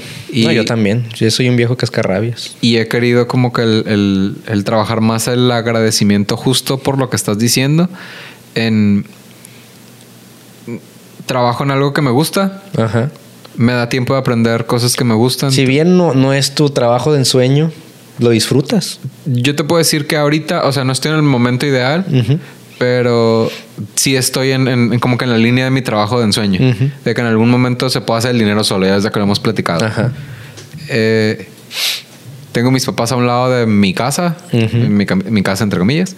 Este, tengo la tranquilidad de verlos, de, como dices tú, de, ver que están bien, de mandarle un mensaje a mi hermana, estar, ver que está bien. Este. Como te digo, a lo mejor no es una estabilidad financiera porque eso es lo que menos tenemos, pero emocionalmente. Hay una paz en ese sentido. Y yo te puedo decir, yo sí tengo, me imagino que tú sí, nada más siento que como que no, no lo transmitiste en ese mensaje. Eh, a, mí ahorita sí me da un, ansiedad el, el, qué va a pasar, el, me imagino que a ti también pero quiero ejercitar precisamente ese estar agradecido con lo bueno que tengo, porque en, justo lo platicaba hace días con mi novia, el, salvo unos audífonos para hacer ejercicio, no me hace falta nada. Y no me hacen falta los audífonos, pues es, algo que me vuelve... y, que te hace cuestionar, insisto, esta programación que nos echan del consumismo, pues. Ajá también, como te digo, la cultura popular influye pues en todos nosotros y, y aquí vuelvo a lo mismo. Siento que aquí en donde vivimos nosotros está muy consumido por eso la gente. Sí, porque pues no nos preguntamos. Ajá, o sea, todo el mundo quiere ser, ay, quiero ser millonario. A ver, pero ¿para qué quieres ser millonario? ¿Y cómo? Ajá. ¿Y a quién voy a aplastar? Ah, sí, quiero unos carrazos. ¿Para qué quieres un carrazo? O sea, no estoy diciendo que yo no quisiera un carrazo, pero la neta nunca he sido muy fan de los carros. O sea, no, e, está chilo, pues, pero está chilo. Tal vez sí me gustaría como que alguna vez en mi vida sí manejar un Ferrari o algo así. Pero no es como que me muero de ganas o, que me mame. O sea, pues digo, pues está chilo. Si pudiera traer un carro más chilo, pues sí lo trajera. Sí, es el, el tener la tranquilidad de que ahorita no nos hace falta nada. Sobre todo el hecho de que sea carro nuevo y que no te va a fallar, güey. Porque pinches talleres ya estoy harto. Trae carro viejito. Mucha lata. Sí, o sea, no, pues ahorita porque no ando en un carro tan viejo, pero el Centrita ya. Ya les andaba dando. Ya, ya. Sí, me pasa con el Civic, pero la verdad es que está acuerdo. Pero digo, la, gente no, no, no razona las cosas, pues, o sea, y ahí sí me pongo medio rusarín, pues. Porque pues, ahorita está ese rollo del Carlos Muñoz de que es que tienes que aprender, es que tienes que hacer negocios. ¿Por qué? O sea, ¿por qué traemos esa mentalidad de que a huevo tienes que ser millonario? Quizá no millonario, y sí, o sea, coincido totalmente contigo. Yo creo que, digo, no sigo mucho a Carlos Muñoz, pero puede tener razón. Yo sí, pero para ver todo lo que está mal. Ah, pero por pena ajena y todo eso. Yo digo, no sé si es el mensaje de él entre líneas, pero es el, el si te partes el lomo te va a ir bien. Creo que es por ahí su idea. Es que, bueno, da para otro podcast eso, ¿no? Ajá. Pero en, resumen, eh, yo creo que el, target de él, el público target de él son dos. Una es la gente desesperada, o sea, la gente vulnerable, pues que está endeudada y que no tiene salida. Y la otra es los hijos de papi. Los hijos de los güeyes que ya tienen negocios y lo de los eh, departamentos, pues compra tantos y renta. Sí, el, pobre es pobre porque quiere y todo eso. Yo lo único que medio comulgo con lo que puedo decir es que te tienes que partir el lomo. Pero eso no es. Sí. No es este regla que te lo vas a ah, partir y te va a ir bien. Exactamente. Es que ese es el problema, que te venden esta idea de que. Y aparte de que te prometen que te van a ser millonario, o sea, pero bueno, eso ya es clavarnos con el pedo de eso, pero en cuanto a eso es cierto, pues eh, eh, no necesariamente, no hay gente muy huevona que por X o por Y o por circunstancias de la vida se le da el éxito, ¿no? Sí. Entonces no es regla de que si eres disciplinado y que si te levantas temprano y que si le, te partes la madre y que sacrificas tu tiempo familiar por estar trabajando a huevo te va a ir bien. No, no necesariamente. No, depende de eh, eh, contactos. Ajá, O sea, tienes que estar consciente que a lo mejor sí te va a ir bien o a lo mejor no.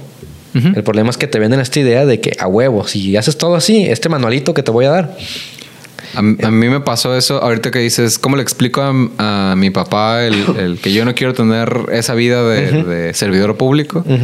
Esa plática sí la tuve con mi papá. ¿Contigo fue tu papá quería que fuera servidor público? No, más bien que, que sí hiciera una carrera en una empresa grande ah, para, para eh, como desarrollarme en, esa empresa. Y yo no me, me divorcio con la idea, ¿eh? o sea, yo sí, sí me gustaría ser servidor público. Yo igual no tengo pedos porque él era más bien un, Más porque me ha tocado ya revisar cuentas y eso. Es un ah, desmadre. Quisiera estar ahí para organizar eso. Eh, es que vuelvo al, Yo tampoco estaba peleado. Era más bien mi comentario.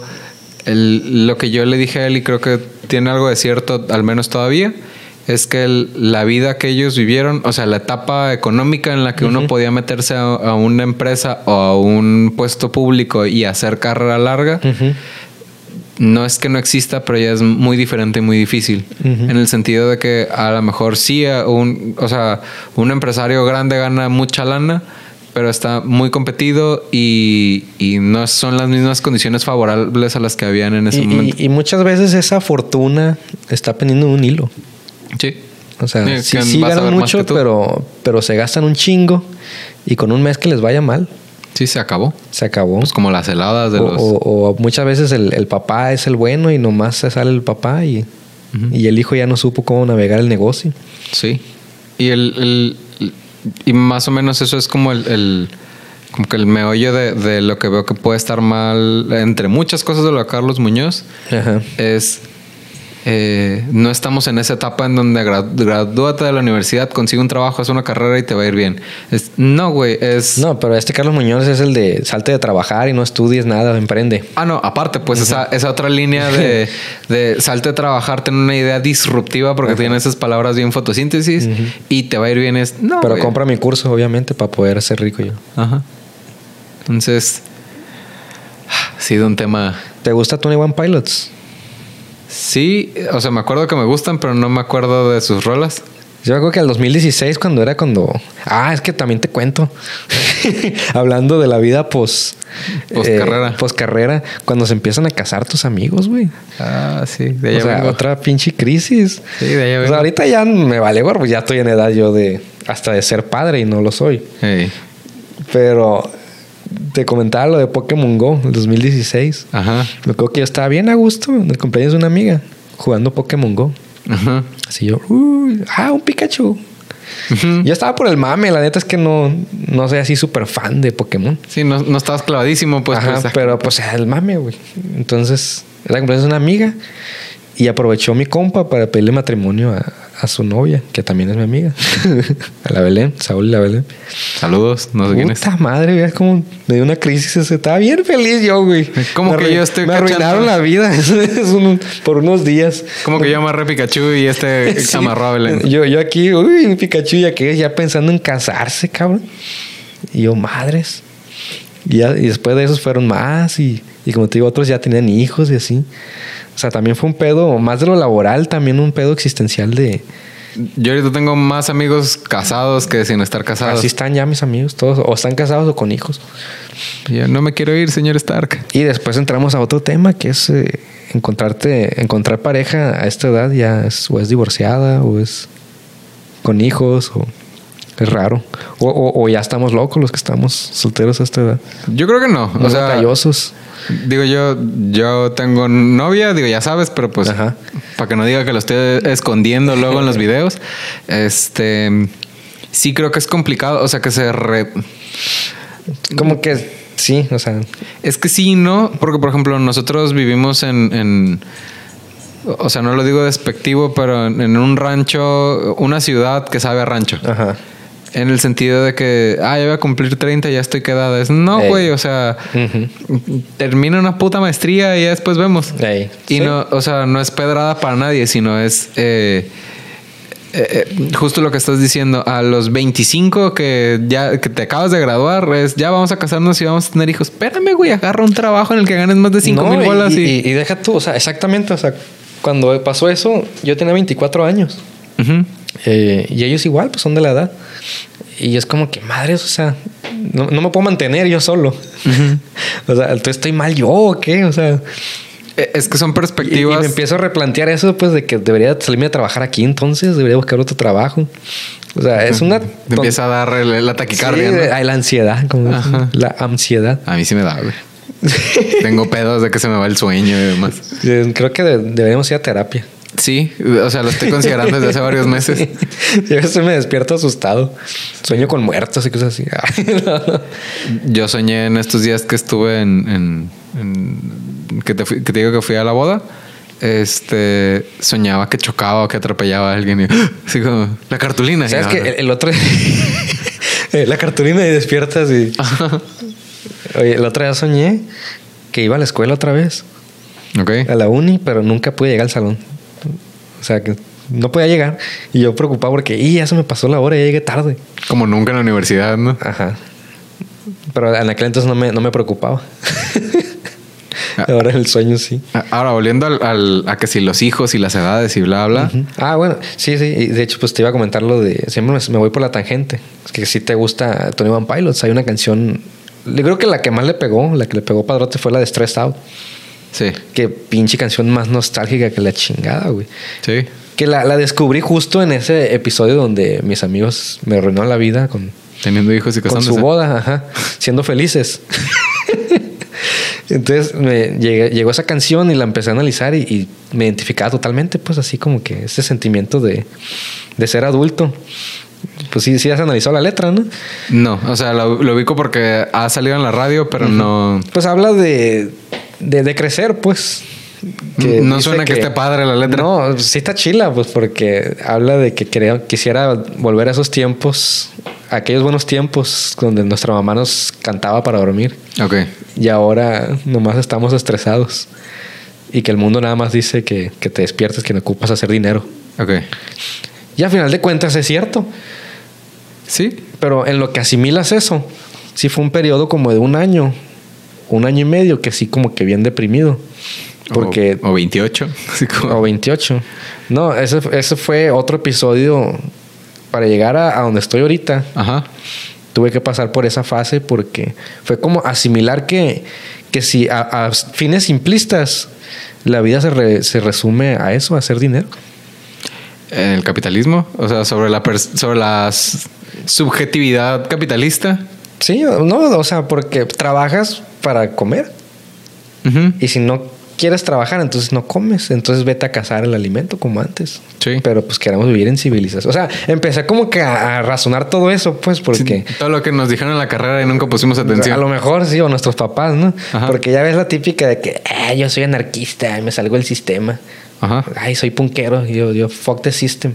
Ah, pero si te gusta tener luz, si te gusta tener agua potable. Tuiteado desde tu iPhone. gusta- 12. Exactamente. Entonces, fue cuando empiezas a, a ver la realidad de las cosas, ¿no?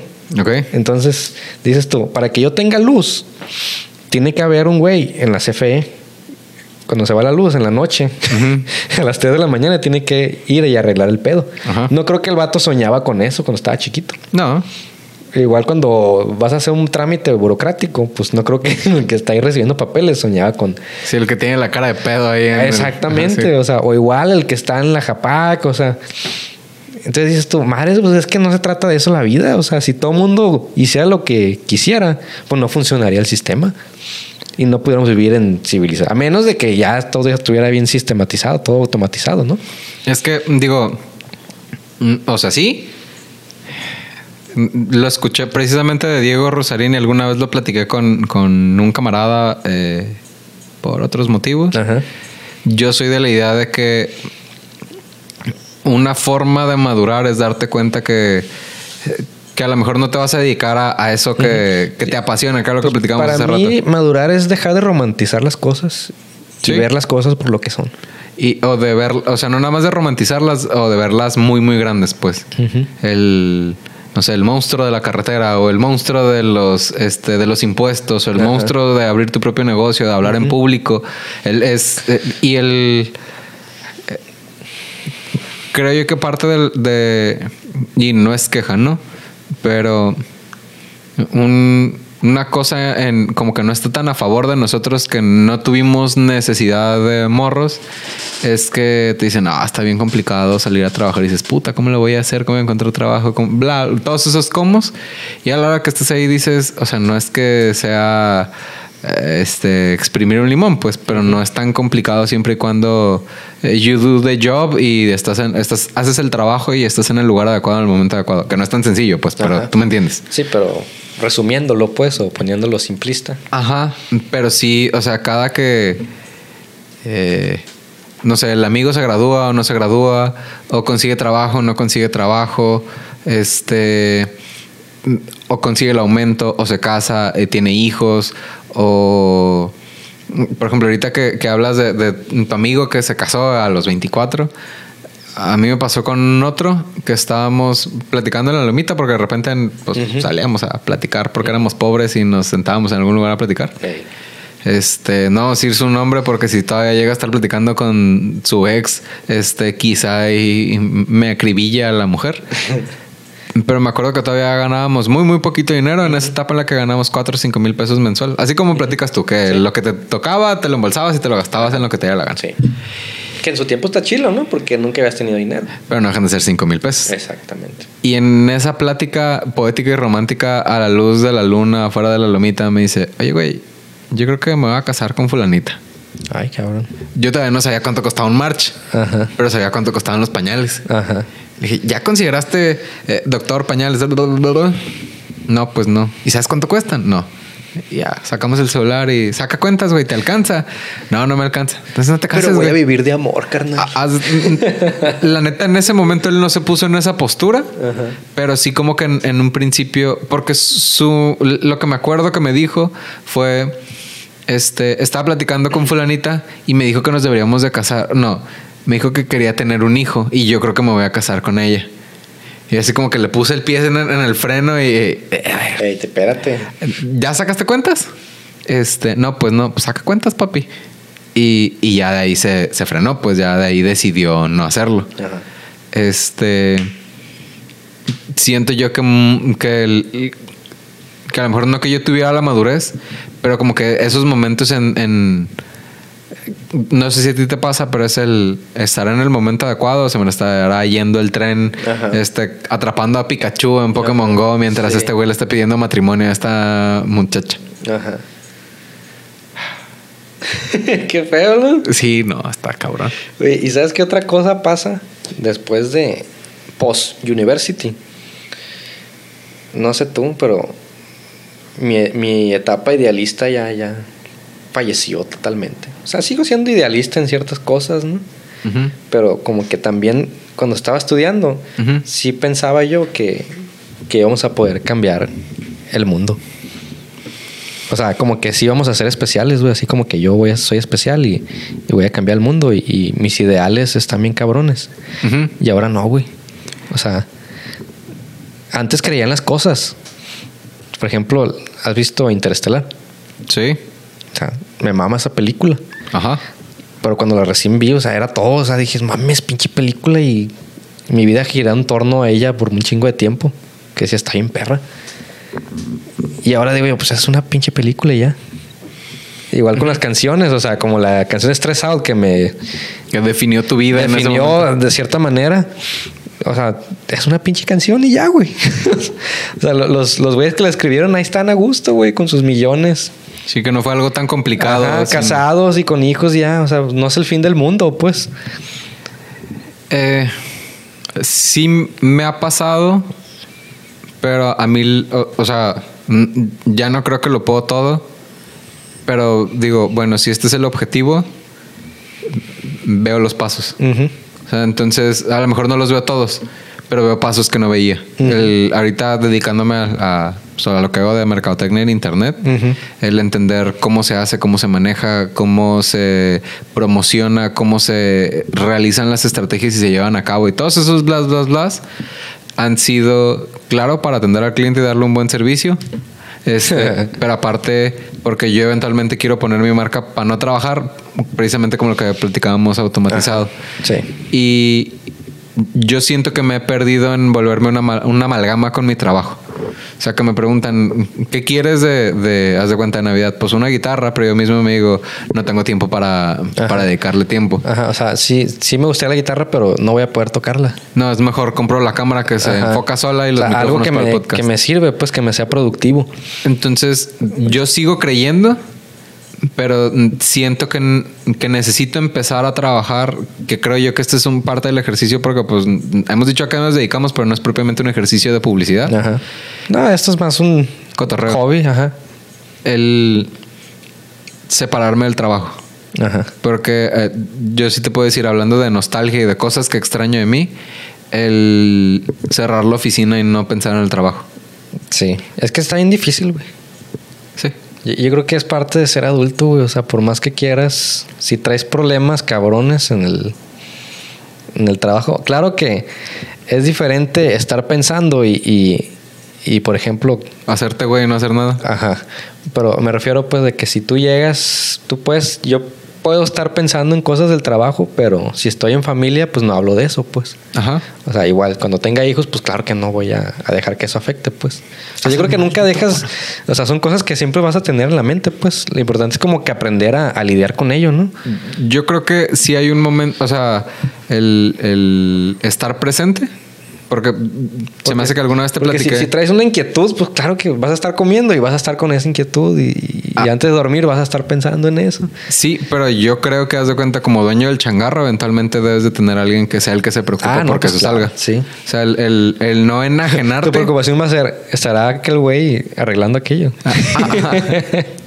Yo creo que no, y creo que para allá va el tema también de la terapia, el, el decir, esto lo va a delegar. Ujú. Y es contratar a alguien de recursos humanos y le expliqué qué necesito y necesito que me arme el perfil y que me arme cuánto se le va a pagar por proyecto. Todos esos blas, blas, blas, para yo ya no preocuparme. Sí, porque ahí vas a entrar a otra etapa tú, pues tú ya vas a entrar en la etapa de dirección. Eh, digo, cuando pueda. Ajá. A lo mejor es en mañana, pasado, a lo mejor es en 10 años. Mm, Pasado no va a ser. Te lo prometo.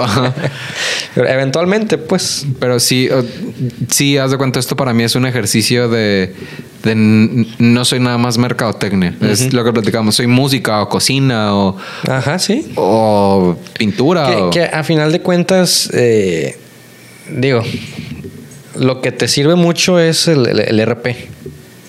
Ajá. O sea, eso no te lo enseñan en la escuela. Sí, las relaciones públicas, Las el relaciones públicas. Ajá. Y, y de ahí depende ya de ti como persona. O sea, tú puedes tener un librito, pero si tú como persona no eres bueno para socializar y no eres bueno para entablar conversación. Sí, no se arma. se te va a dificultar mucho, pues. Entonces, cosas, por ejemplo, como la cultura general, Ujú. es donde te sirven un chingo.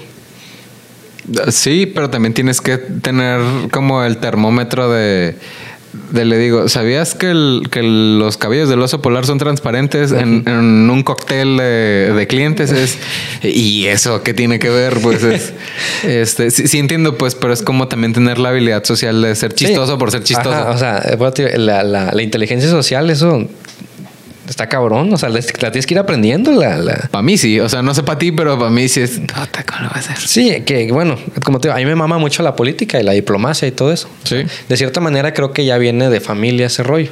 O sea, y, y me gusta, pues sí, es la parte de mi trabajo que disfruto más. De hecho, por eso me, me independicé.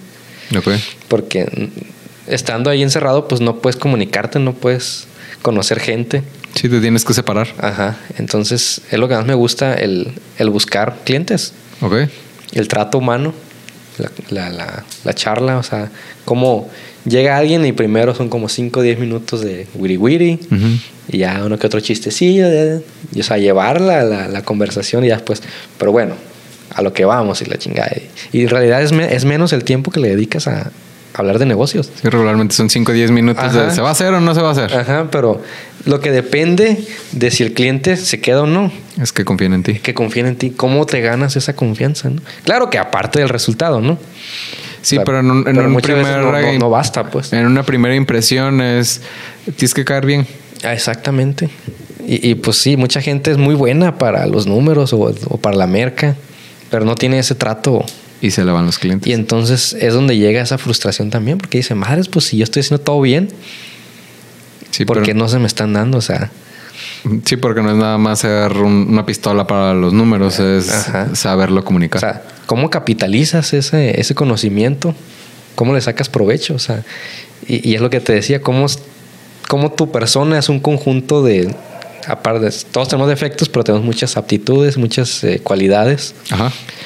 Y eso es lo que te define, pues. Y, y alcohol milenario tiene que hacer uso. Ya no nos llamamos así, ¿no? Ya no. No, este lo sigo teniendo arriba porque es, eh, es regalo igual de mi novia otra vez. Ahora, ¿cómo se llama? El- lo rebauticé como Promedima Promedima. porque es Professional Mexican Digital. Marketing. Prodemin, Prodemin, Prome Prome, Dima. Promedima. Estoy como el Sami. eso, eso, eso. Eh, eh, eh, ah, sí, sí, no. no. Ah, ah, yo no sabía. Ah, huevo, huevo, huevo. Es que no lo he hecho público todavía. He tenido unos pedos para. Bueno, tú, José Yuriar, como profesionista, Ajá, eres claro. el conjunto de todas esas cosas Sí. y que sabes cómo capitalizarlo, pues. O sea, Ajá. no nomás es tu conocimiento académico. Sí, sí, no. Es el, el barrio, lo que le llamamos. Ajá, exactamente. Y, y eso no, no lo sabes tú cuando... O sea, es la diferencia de cuando estás en la escuela y después de la escuela. Ujú. Porque a pesar de lo que te dije hace rato, de que cuando me sentí ya esa soledad, de que dices, eres tú contra el mundo, Sí. o sea, en un principio es triste, pero una vez que lo asimilas, empiezas a, a, a reforzarte o a prepararte para eso, pues. Pues es que entre más rápido uno acepte su contexto, o sea, su y- momento, más rápido se adapta. Y, y claro que te da ese miedo de que, ah, es que no voy a hacer nuevos amigos y ya pues te das cuenta de que no, o sea, a donde vayas vas a conocer gente nueva. O sea, va- siempre puedes hacer nuevas amistades y, y que en realidad pues depende de ti pues si, si vas a estar ahí marginado o aislado Sí. o si quieres vivir en, en, En sociedad. en sociedad, ¿no? Sí. Pero ya duran como tres horas, hay que... Dos horas 23. Mira, Eh, cabe aclarar que esto es eh, entretenimiento, ¿no? Para... sí. Estamos calando al final. Ajá, después, si queremos hacerlo más corto. Es para que estén escuchando mientras están godineando. Ey, para decir, ah, o sea, pues si, yo, si no sabré yo, pues esa... un par de perdedores más, a, así como me, yo. a eso me dedico yo. Sí, o algún último mensaje. o- ¿Cuántas, que- que- cuántas mesas reñoñas no me he echado? Sí, yo ya los dejé de seguir tan, tan Yo- firme. Yo, también, ya tengo como tres años que no. Pero la cotorriza, leyendas legendarias. Ya- ya, eh, sí los escucho, pero no soy fan. No, No. yo fui. Lo, lo que, sí, y estuvo chilo. La neta, sí, Ricardo, Es que el- máximo el- respeto. Sloboski es chistoso, pero Ricardo, como mercadólogo, me quito el sombrero y lo saludo. Hizo ¡mua! así con sus chistes. Te puedo decir que me gustó más que los que algunos de los shows de Escamilla. Ok, es que a mí Franco Escamillo no me da risa. ¿No? No, bueno, ya me van a ir conociendo, ¿no? Pero ya soy pinche viejo amargado, pero. A mí sí. Nada me gusta, güey. A mí sí me hacía gracia. A mí lo que me pasó, y él mismo lo comenta, y, y tiene razón, y es natural. Es un señor de 40 y pelos con dos hijos. Y Ricardo es un año más chico que yo. Sí, está, está plebe. Entonces, o sea, habla de los Vengadores y. Ajá. Y, y es que, sabes que lo hemos platicado, Franco Escamilla no me da risa, pero concuerdo con muchas cosas que dice. Es que es un señor. Sí, o sea, y, y yo soy un señor, soy un viejito por dentro, güey. Por eso eres un Ajá, señor. Sí. pero sí, tiene muchas cosas que digo, sí tiene razón. O sea, me gustaría más Franco Escamilla para TED Talks que, que para stand-up. Ok. O sea, como cuando sacó lo de lo de Julián Álvarez, eso sí, sí se me hizo, sí tiene razón. De que, Sí. es te- que es comedia muy pensada. Ajá. La de Ricardo de esta vez que vino, también, güey. O sea, fue. Fue una obra magna de la comedia mexicana para mi gusto. Ok. Este. eh, a mí lo que me pasó con Escamilla es que lo seguí tanto y es, es un señor con hijos y que habla Ajá. de su esposa y es. uh, uh, puede tener razón en esto, puedo no estar de acuerdo, pero. No estás viviendo todo eso, pues. Ajá, y de Ricardo que si los Yelocos y los Vengadores. Ey, este, y- eh, Va más a la par, pues es un pedo generacional ahí. Sí, y me sentí en sintonía y dije, está chido. Es que yo en general no soy fan del stand-up. Ok. O sea, no, no me provoca risa. O sea, no me da risa el, el stand-up comedy. Voy a sonar bien única y diferente, pero mm, me gusta, o sea, como que yo no me voy en las etiquetas. Es, pues para mí está chistoso o no está chistoso. Sí. De, de hecho, bueno, hay un güey que se disfraza de mujer, que es youtuber, que es Jaule de, de Aguilar, creo. No sé. Que fui- tuve casos que siempre se disfraza. Tiene un, un personaje que es como una señora con mandil. Ah. No me acuerdo cómo se llama. Y, y tuvo un show antes del COVID y, y yo fui muy sin ganas porque me invitaron, pero Ajá. sí estuvo bien. O sea, sí me reí. O sea, Que es la que hace como si fuera mamá chapula. Sí, algo así. Entonces sí se me hizo medio gracioso. Y, pero los que así que según hacen estaban como Sofía Niño Rivera. Ay, esa, esa- esa mujer no, no, no más no.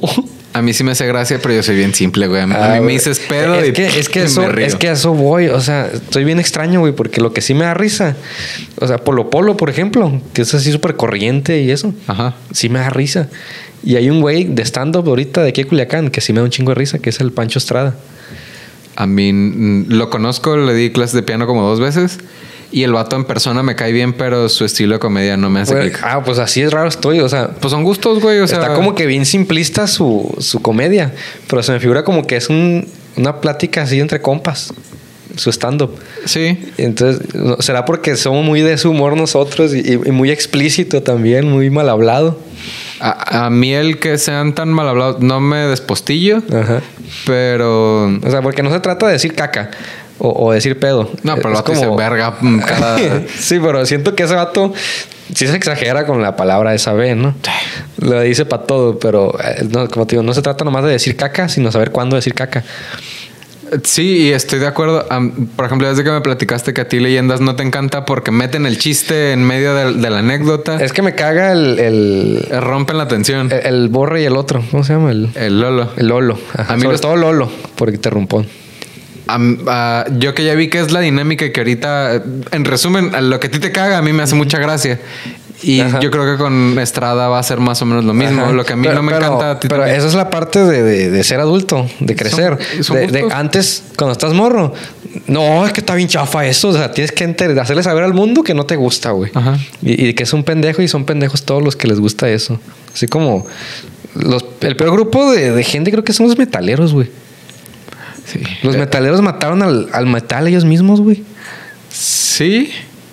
Y sí, ahí lo voy a dejar. Este, es que yo estuve muy involucrado en, en- o sea, no, pues sí, era metalerillo. Ajá. No, pero, Pero- es que no estoy diciendo que me mama el metal, ¿no? No, no, pero es, es el, Pero el, lo- lo el que- tirarle tierra al de enfrente porque no es la banda grande. Es no, güey, es darle oportunidad y escúchalo. Sí, güey, pinche. No, y, y nomás le iba bien una banda. Es como que, no, ya se volvieron muy mainstream. El efecto cangrejo. Como que, güey.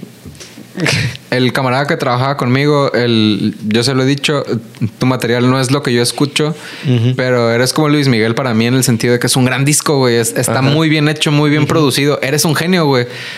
Si la vida nos da licencia para yo echarte la mano para que pegue, este, adelante. Y yo también desde la perspectiva de que me encantaría pegar o que él pegue, el, porque siento que a- alguno de los dos, así como llévalo a la luna, como en, Ajá. en- en intensamente. Este, pero sí entiendo ese punto de. Porque alguien me platicó que le empezó a ir bien y que, ¿cómo es que a ti te está yendo bien en un año de producir un, un- un disco de metal y yo que tengo 10 n- no me ha pegado nada? Este es el.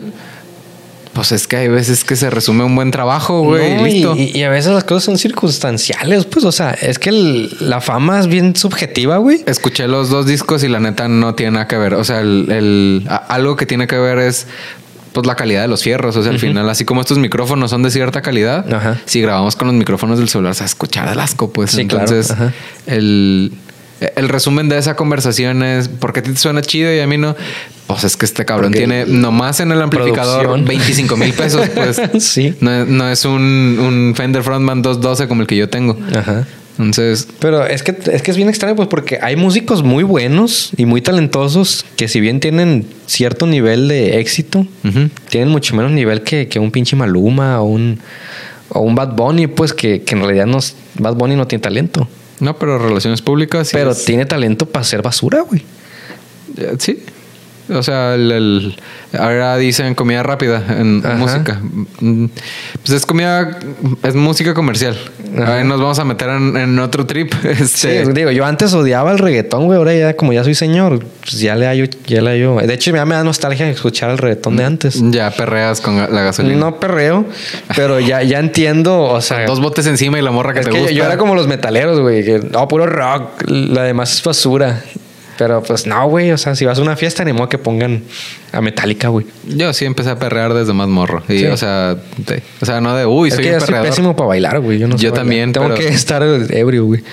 Yo no, pero agarré la postura de disfrutar el momento. Ajá. Sí, yo también, pero necesito estar ebrio porque si no soy un tronco. Sí, O pasa. sea, tampoco estar pedísimo, ¿no? Pero unas dos botellas de vino tinto. No, dos botellas a mí me tumban. Una copa y Es media. un chingo. Ahí quedo. Dos copas, quise decir. Sí, botellas es un chingo. Oye, ya, la vamos a alargar más, güey. Sobres, este, algo que quieras recordar, tu marca, algo, alguna promo, el, Eh, síganme en mis redes y esas ondas. pues ahorita no tengo redes. Próximamente, o sea, sí tengo mi cuenta personal, pero no me promociono ahí.